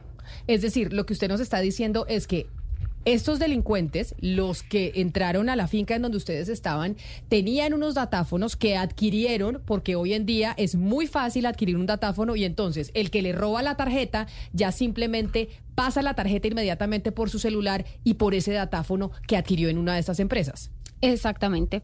Una de mis hermanas es la que nos alerta porque ella asegura que ella vio uno de esos datáfonos en propiedad de uno de esos eh, delincuentes. Es algo que está investigando la SIGIN, pues que esperamos llegue a algún punto la investigación. Y nosotros es por eso que nos alertamos a, a tenemos que bloquear las tarjetas porque si realmente tienen uno de estos datáfonos en menos de nada nos van a desocupar cuentas, van a hacer mil transacciones, vamos a quedar peor de lo que ya estamos. Y, y por eso es que, señor Santos, lo estamos llamando a usted. Yo sé que usted es el presidente del gremio de Colombia FinTech y estas empresas están afiliadas a este gremio porque son FinTechs, porque es una forma pues de facilitar también el, a, los comercios y, y, las transacciones eh, digitales y demás. Pero, ¿cuál es la regulación que existe para entregarle a la gente un datáfono. O sea, a cualquier cristiano le entregan un datáfono. El día de mañana cualquier delincuente puede solicitar un datáfono con una de estas nuevas empresas internacionales o colombianas y terminar atracando a alguien y pasando la tarjeta sin que haya ningún tipo de control. Camila, lo primero sea, eh, pues primero manifestarle a Jennifer eh, toda mi solidaridad. Yo creo que nadie debería vivir lo que ella vivió y, siento mucho, digamos, escuchando su, su relato del dolor que sintió, pues, eh, en lo que ocurrió. Yo creo que entrando en un detalle desde que tuvimos la, la, primera comunicación con Jennifer, pues tratamos de ofrecerle a ella los contactos para, para poder ahondar en este tema, porque hay que recordar que cuando se trata del sistema financiero, eh, pues hay una cantidad de reservas bancarias que no son fáciles de levantar. Estamos en toda la disposición de, seguir colaborando con, con, Jennifer en lo que en, nuestro, en nuestra escasa capacidad podamos hacer. Pero frente, frente al tema de la tecnología, este es un tema, digamos, el uso de la tecnología y la masificación de los medios tecnológicos es un tema tan contraintuitivo como complejo. Eh, a medida que los delincuentes, digamos, eh, van eh, eh, casi que sus, sus, sus medios, digamos, delictivos, pues la industria se va modernizando también. Yo creo que eso es lo primero que, que, valga la pena rescatar, es que en Colombia no cualquier persona pues, es sujeta, digamos, de acceder a alguno de estos datáfonos. No conocemos, digamos, los específicos del caso para saber a nombre de quién y quiénes eran las personas que estaban dándole de nuevo un uso absolutamente errado a esta tecnología. Eh, eh, las decenas de millones de transacciones y de millones de datáfonos que se han colocado en comercios y, en personas legítimas, yo creo que dan cuenta de los beneficios de esto, pero pues, pues sin duda yo creo que después de una revisión exhausta de este caso, eh, cuando se puedan determinar los responsables y quiénes fueron, digamos, quienes sacaron estos, estos datáfonos de una forma ilícita. yo le pregunto una cosa, cuando a uno le roban la billetera, o eso era lo que sabíamos antiguamente, uno pues cancelaba sus tarjetas de créditos y de crédito y veía en el extracto cuáles eran los comercios que estaban ahí con, donde le hicieron las transacciones. Y entonces uno llamaba al banco, el banco le decía, no sé, a Home Center, al Éxito, a Carulla, a la Olímpica, a cualquier eh, centro de, mm, a, cualquier almacén, le decían, oiga, allá hicieron una transferencia con una tarjeta de crédito que no estaba aportando quién era el, eh, el dueño de la tarjeta. Y por eso a usted en, las, en los establecimientos de comercio le piden la cédula cuando uno pasa la tarjeta. ¿Cómo puede ser posible que ahora con la masificación de los datáfonos, entonces no tengamos claro a quién se los estamos dando y cuando se pasa una tarjeta no sabemos a quién se le dio, a qué cuenta de banco llegó, a dónde llegó la plata? No, yo creo que es, eh, eh, eso, eso debe estar muy claro y yo creo que después de ese proceso eh, Jennifer podrá recibir esa información porque no es, uno no puede abrir un datáfono que no esté atado a un sitio específico donde se tenga que depositar ese dinero eh, entonces yo creo que acá es un abuso del sistema, no, hay, no, no es tanto un hueco del sistema, sino es como decir, por ejemplo, si, si a alguien, eh, algún bandido le roba la cédula y va a cometer un ilícito con la cédula, pues no es culpa de la cédula, sino es el bandido que está dándole mal uso. Y yo creo que en eso nosotros podemos hacer un esfuerzo de comunicación y, y tenga Camila y Jennifer toda la certeza de que después de que si logremos esclarecer lo ocurrido, pues vamos a hacer de control los honestos y todos los miembros de Colombia FinTech, eh, eh, digamos, poder ofrecer estas alertas para intentar evitar que esto ocurra. Em, sin embargo, yo creo que, que, vale la pena, digamos, eh, recalcar que no, esto es un este no es un problema, digamos, de carácter eminentemente tecnológico, sino este es un abuso de la tecnología. En, la medida que más celulares haya, en la medida que más medios tecnológicos haya, en la medida que más medios de pago haya, en la medida que más posibilidad de utilizarlos, el beneficio neto de la sociedad es inmenso, pero también pues hay unos, unas ventanas que hay que cerrar para evitar que delincuentes como los que se cruzaron con Jennifer claro. puedan acceder a estos medios de pago. Y también pues, hay un reto, hay un reto frente a la normatividad, pero permítame, yo le pregunto una cosa a Jennifer, Jennifer, cuando usted empezó a consultar, a llamar a los bancos, a decir en dónde, en dónde me pasaron la tarjeta para saber en dónde están estos tipos, ¿qué le dijeron? Le dijeron, este es Gerson, Esteban, o bueno, el comercio. El comercio, El comercio que sea, y no hay nada que hacer, punto, no le dan la dirección, dónde queda ese comercio, en dónde está ubicado para que la policía pueda ir y por lo menos verificar que allá se pasó la tarjeta. No, no hubo, no hubo esa, esa información. En, este caso, Camila, nosotros no tenemos, digamos, nosotros representamos a posición a FinTech, pero pues por, por azares de la vida, eh, estos temas que tienen reserva bancaria se levantan con órdenes judiciales. Entonces, eh, tocaría hacer una presión, digamos, con, con el fiscal para que sea él quien solicite eh, a la entidad financiera, que no, pues no, no, no necesariamente es una fintech, eh, en los datos específicos de esa, de esa transaccionalidad que están claro, pero, por ley resguardados. Pero si es un comercio grande, a uno le aparece Home Center o a uno le aparece el éxito, no, y ahí le, aparece Falabella. Acá no, acá no apareció el nombre de ningún comercio por lo que les digo, yo igual dije, bueno, de pronto hay un restaurante que se llama eh, Gerson Esteban o hay un comercio, este era de un eh, supermercado, me dijeron el segundo, Cindy Gisela. Yo, bueno, hay un supermercado llamado Cindy Gisela en un pueblo, no pasa nada, yo lo voy a googlear, lo voy a buscar. Fuimos al pueblo, no, no hay nada referente a esto, son nombres de personas naturales, muy seguramente de quienes adquirieron el datáfono que están así reseñados. Y no es la primera vez que me pasa. Cuando, cuando empezó a funcionar Bolt, eh, inicialmente y sin conocerlo, cuando me llegaban mis extractos, yo era como una, hice una compra en Bol, ¿qué es Bol? ¿Qué, ¿Qué es esto? Y ya me di cuenta que eran estos datáfonos y yo, ah, ok, 50 mil pesos que pagué en tal lado, listo, ya recuerdo esto. Y a usted cuando le llegan a los celulares, a usted, usted reconoce que es uno de estos porque dice Volt, o si no, no sabría cuál es el comercio, pero no están obligados, o eso parece, a que el nombre del comercio quede registrado, sino que usted coloca como cualquier nombre. Yo diría, no, no, no, eh, Jennifer, hay una precisión y es curiosamente Colombia es un país eh, de, de, autoempleo, si se quiere, ¿sí? es decir, en Colombia más del 90% de las empresas, eh, de las microempresas caen bajo digamos, bajo esa noción filosófica de que es un autoempleo que con medios de producción propios es una persona prestando un servicio. Entonces se mezclan el mundo de las personas naturales y de las personas jurídicas. Eh, las personas naturales también, digamos, eh, prestando estos servicios pueden tener acceso a este tipo de, de, de terminales o de puntos de servicio donde pueden acceder a la economía digital. Yo creo que no es, no es el problema la tecnología, digo, digamos, acá yo quisiera ser reiterativo sin nombrar empresas porque yo creo que el beneficio neto de estas compañías es inmenso, permitirle a personas de escasos recursos que tengan acceso a estas terminales, eh, que tengan trazabilidad de sus transacciones, es beneficioso. ¿Cuál es el problema? Cuando, como en este caso, los bandidos o los mueven del lugar o, o puede que los hayan sustraído de manera ilícita de quien los sacó de forma correcta o los sacaron a través de terceros para poder hacer uso ilícito de estas redes. Entonces, creo que eh, eh, falta dilucidar en qué condiciones estas personas acceden a estos medios tecnológicos, porque no es la mala la tecnología, sino es el mal uso que le están dando estos bandidos. De nuevo, toda nuestra disposición, digamos, para poder dilucidar eh, este tipo de cosas, me parece que en este momento está desde el lado de los bancos. Señora, perdón. Sí, señor Santos, es que, a ver, yo tengo unas preguntas, tengo dos preguntas que son como de la, de la operación de los pequeños, de los pequeños eh, datáfonos que no entiendo muy bien. Uno de estos datáfonos chiquitos necesariamente, pues la primera es, uno de estos datáfonos chiquitos necesariamente está vinculada a una sola cuenta eh, para hacer las transferencias a una sola cuenta o puede ser varias. Eso en primer lugar. Y en segundo lugar, estos datáfonos tienen identificación, así como las personas tenemos una cédula de ciudadanía o los celulares tienen un código email ¿Tienen identificación? Sí, sí, sí, señora. Digamos, en la primera puede, puede existir el caso de que el comercio pues, sea lo suficientemente grande para tener una cuenta donde se deposite, eh, pero sí hay, digamos, como una trazabilidad entre un producto electrónico de depósito, una cuenta de ahorros, algún, algún, eh, algún instrumento financiero donde se depositen los recursos y sí, y, sí es, eh, digamos, tecnológicamente los números tienen, los datos tienen un, digamos, un, una plataforma de identificación, por decirlo de, alguna forma, sino muy similar a los emails de los, a los emails de los celulares. Pero entonces, como aquí en, eh, pues lamentablemente lo que le pasó a Jennifer, que no le deseamos a nadie, pero que sabemos que está sucediendo en la zona rural, como están entrando a las fincas, están robando a la gente, etcétera, etcétera, que es un problema de seguridad que se está viendo en el país y de extorsión que además estamos eh, viviendo, ¿no consideran ustedes que también hay, por ejemplo, una falencia en eh, saber y en identificar a quién se le entrega este tipo de tecnología?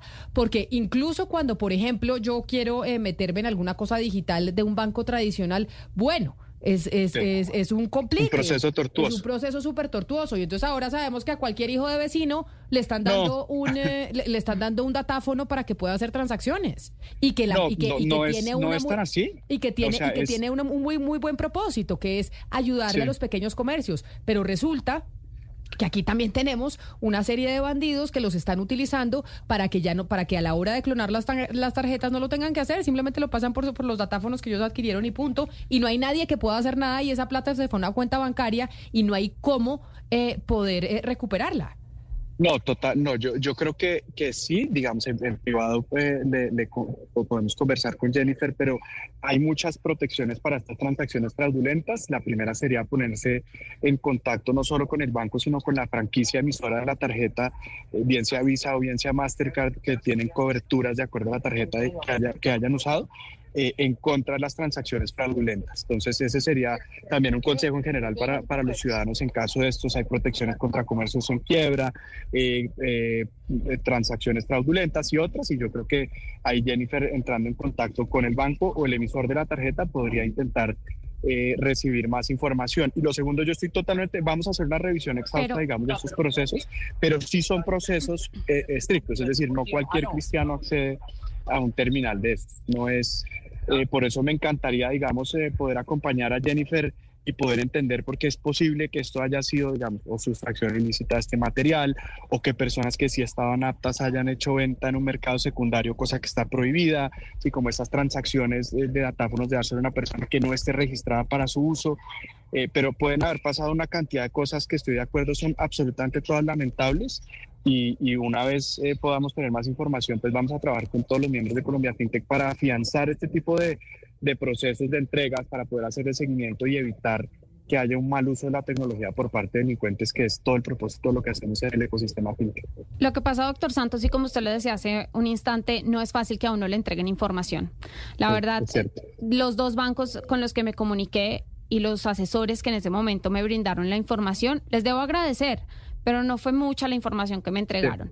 Entonces, en el banco, el dueño, el banco, pues de donde era la tarjeta, me entrega la información de el minuto a minuto en el cual hacen las transacciones, porque fue un minuto tras otro, una tras otra. Eh, los mismos movimientos, y es ahí donde yo digo, o es un comercio realmente que está aliado con los delincuentes o realmente ese datáfono estaba en poder del delincuente. Porque la misma transacción la intentan hacer con mi tarjeta, con la tarjeta de mi esposo, lo que pasa es que estaban bloqueadas. Pero fue la misma tarjeta, fue el mismo comercio, fue el mismo, la misma, eh, eh, el mismo valor, que eran 50 mil pesos en la tarjeta de mi hermana, que es en la que logran hacer las transacciones, primero hacen transacciones de 50 mil pesos, que es lo que pueden ver eh, los oyentes que están conectados a través de nuestro canal de YouTube, y luego hacen las transacciones de 500 mil pesos. Pero estos fueron transacciones, Camila, que estaban casi que de 30 segundos a un minuto, una tras otra, una tras otra. Claro, eso se hace o en un establecimiento que tiene un datáfono en Redevan y que, y, que está eh, pues colinchado con los delincuentes, o en estos datáfonos portátiles, que es lo que estamos encontrando y por eso lo llamábamos a usted señor Santos, pues que estamos encontrando unas falencias en este tipo de dispositivos que son buenísimos para ayudarle a la, gente que tiene estos comercios eh, que no son tan formales pero pues que también estamos viendo que pueden tenerlo los delincuentes. Hay un pequeño truco que, eh, perdón, señor Santos, que uno podría hacer, por ejemplo, a mí me pasó algo parecido a lo de Jennifer hace muchos años y le puse un límite un límite al número de transacciones diarias y al monto. Claro, pero eso lo puede hacer usted en su banco, pero acá lo que estamos diciendo es que entonces cualquiera puede tener un datáfono. No, no, no, pero, pero, pero un poquitico para precisar ese tema de los datáfonos, no cualquier persona puede tener un datáfono. Eh, doctor Santos, pues... procesos de revisión eh, para las personas, por, eso digamos lo que quiero decir sin anticiparme de nuevo, pues entendiendo Jennifer el dolor y el reto que enfrentaste es, eh, el, no es un problema eminentemente tecnológico, es decir, yo creo que la tecnología es bondadosa, hay unos bandidos haciendo mal uso de la tecnología eh, y yo creo que acá valdría la pena decir, como lo decía anteriormente, en qué condiciones esas personas acceden a ese datáfono. Yo creo que ese es lo, que sigue en la investigación que debe realizar la Fiscalía General de la Nación para ojalá llevar a una condena a estas personas y es si hay un manejo ilícito de la tecnología, que también es muy posible. Es decir, y en eso estamos de acuerdo. En eso estamos de acuerdo. acá, acá la tecnología no es el problema. Pero si hay unas falencias, hay una falencia en que yo no sepa cómo se llama el comercio. Es que no aparece el nombre del comercio. Gerson Esteban no es un comercio. Cindy Gisela no es un comercio. Si a mí me hubiera aparecido el nombre del restaurante, restaurante Pepito Pérez, yo voy al restaurante Pepito Pérez y averiguo si realmente por lo menos existe el restaurante. Y esa, sí, correcto. yo creo que usted me dice que cualquiera no puede, cualquiera no puede acceder a un datáfono, pero yo es que yo intenté hacer la compra del datáfono. Y lo que me pedían era abrir una cuenta en la página. Lo hice en dos de estas empresas. Eh, una de ellas, eh, la que está eh, implicada en el, en el robo, pues mm, la empresa no implicada, sino uno de los datáfonos que usaron. y me pedían abrir una cuenta en la página y luego escribir mi nombre, número de cédula, dirección y hacer el pago. Claro, correcto, porque tú sí debes ser sujeta a un datáfono, Jennifer. Cuando tú hiciste ese proceso, estas plataformas tecnológicas hacen los procesos de verificación de KYC, de KYC, perdón, de conocer su cliente, de mirar eh, eh, posibles de transacciones en contra de lado de activos o financiación de terrorismo. O sea, cuando uno hace ese tipo de vinculaciones, en la parte de atrás están ocurriendo una cantidad de cosas bastante significativas, que es donde, estas plataformas tecnológicas tienen una ventaja en el apalancamiento tecnológico. Eso quiere decir que tú, muy posiblemente sí debe ser sujeta de tener un datáfono. Lo, por eso te estoy diciendo, la probabilidad de que las personas que hayan eh, te, hicieron pasar este mal rato vía delito es muy posible que hayan hecho un uso ilícito de la tecnología. Es decir, eh, no es, digamos, me parece muy poco plausible que el datáfono lo haya sacado uno de estos delincuentes muy seguramente con antecedentes penales, quienes no son sujetos de acceder a esta tecnología, sino por el contrario están haciendo un abuso de sacarlo a nombres de, terceros o incluso pueden haber sido datáfonos robados que no hayan sido reportados a tiempo. Entonces, por eso digo que eh, existe una multiplicidad de factores todo esto diciendo que vamos a hacer una revisión también con los miembros de Economía FinTech de que se adhieran a los más altos estándares para evitar que este tipo de sucesos ocurran. Pues es el director de Colombia FinTech, el presidente ejecutivo Gabriel Santos, quien, a quien le agradecemos y de verdad le pedimos eh, su colaboración. Lo, vamos a hacer. No, solo porque sea el caso de Jennifer, que tiene acceso a los micrófonos, sino también porque esto le está pasando a otra gente. Y se pueden estar usando estos datáfonos que le están entregando a cualquiera para que los cojan delincuentes y cuando roben las tarjetas de crédito ya no tienen que hacer ninguna maroma, sino que simplemente ahí en el datáfono que conectan en el celular empiezan a pasar la tarjeta un montón de veces y terminan robando a la gente y cuando uno va a hacer la averiguación, no se sabe dónde queda ese comercio. No, vamos a seguir haciéndolo y trabajando con, con, con, con todos los proveedores de tecnología para, para, poder afinar detalles donde haya la posibilidad de hacerlos, también acompañar a Jennifer en lo que ella considere que, podemos hacer y seguir, digamos, mejorando y, y, mejorando la vida de millones de colombianos, pero por supuesto generándole seguridad y certeza a la gran mayoría de ellos. Pues es el presidente ejecutivo de Colombia FinTech, Gabriel Santos. Mil gracias por atendernos y, responder y estar tan abierto a poder ayudar en esta situación. Una feliz tarde para usted. Gracias Camila, de nuevo siento mucho Jennifer lo que viviste y acá estamos para lo que podamos hacer eh, en, este caso. Pero feliz tarde. Gracias. Feliz tarde. En este caso incluso pasa algo adicional, Ana Cristina, y ya Jennifer nos lo va a contar. Y es que usted sabe que en, eh, en los celulares usted hoy en día puede ponerle la localización, no tiene que comprar el aparatico que compra Sebastián. Usted pone en su celular, lo, lo mm, linkea, ¿cómo se dice eso? Sí, que lo enlaza, lo vincula, a su computador o a otros dispositivos y usted sabe exactamente la ubicación de su celular. Eso hoy en día se puede hacer. Sí, sí, sí, sí. Y eso, y eso que tiene que ver con los, con los, eh, yo, yo estoy aterrada con todo lo que están contando, Camila, porque es que además puede, o sea, es posible que el robo que le hicieron a, a Jennifer además sea con un datáfono robado. O sea, es que, es que eh, no, es solamente que se pueda sacar de cualquier manera, sino que se puede buscar la manera de usarlo cuando es robado. Entonces, porque uno, uno pensaría que la cosa es que si se roba, inmediatamente pues que haya, haya una manera de bloquearlo, una, manera inmediata de bloquearlo. Ah, claro, tiene toda la razón. o sea, debería ser debería tener un sistema de que, como hacen los, los celulares, pues que sirva para repuestas o lo que sea, pero que no sirva para usarlo. Pero, eso, pero ese sistema debe existir. Lo que pasa es que lo que sí está sucediendo es que saca cualquiera el datáfono y empieza a utilizarlo, incluso los propios delincuentes. Pero lo que le digo del celular, de la localización, es porque hay otra cosa más aterradora. Jennifer, ¿usted sabía en dónde, ustedes encontraron en dónde estaban los celulares porque aparecía que estaban ubicados, a ustedes los robaron en, en el departamento del Tolima? Y aparecieron los celulares en Bogotá. Uno de los celulares, desde el primer momento, obviamente todas sabíamos que podíamos eh, acceder a la ubicación de los celulares. Yo accedo a la ubicación de mi celular y del celular de mi esposo, que son Android, y eh, gracias a la ubicación, entonces sé que se los llevan al pueblo eh, y los apagan a las 10 de la noche. Lamentablemente habían cuatro celulares que eran iPhone y a esos nunca pudimos acceder a la, a la ubicación. Eh, mis hermanas decían algo le hicieron porque no logró ubicar mi celular. Solo accedíamos a la ubicación de, los celulares que eran Android. Pero eh, hace unos días, la semana pasada, mi hermana, porque yo todos los días nos metíamos a ver qué pasaba con los celulares. Y mi hermana se da cuenta que el celular de ella llega aquí a Bogotá. ¿Y a dónde, Camila? Donde todos sabemos que llegan los celulares que son robados, al centro, sobre la Caracas con 13 allá llegó el celular a mi hermana. Mi hermana había activado la notificación por correo y le llega el correo diciendo que su celular a las 6 y 52 de la mañana se enciende en la calle en la calle 13 con Caracas. Y cuando ustedes llaman a la policía y le dicen, "Yo sé dónde está mi celular", ahí me está apareciendo la ubicación, que pues ese es uno de los servicios que presta la tecnología de estos aparatos para que uno lo pueda encontrar por si se le pierde, por si se lo roban. Cuando usted dice, "Ya sé dónde está", ahí estamos viendo quienes están conectados en eh, nuestro canal de YouTube de Blue Radio en vivo, pues el pantallazo de donde le muestra a uno que está el celular, la ubicación. ¿Qué le dicen de las autoridades? Usted ya me dice, oiga, yo encontré mi celular, está en este sitio, ayúdeme a recuperarlo. Eh, primero que las ubicaciones no son exactas, entonces que es difícil, que no son muy precisas. Eh, por lo menos en los celulares, unos, eh, mi celular primero se ubica en Lérida y días después, el 3 de enero, me llega la notificación de que el celular está en el Líbano Tolima. Pero que no se puede hacer nada porque no hay una dirección exacta, que no se puede hacer nada porque no hay cámaras en el sector.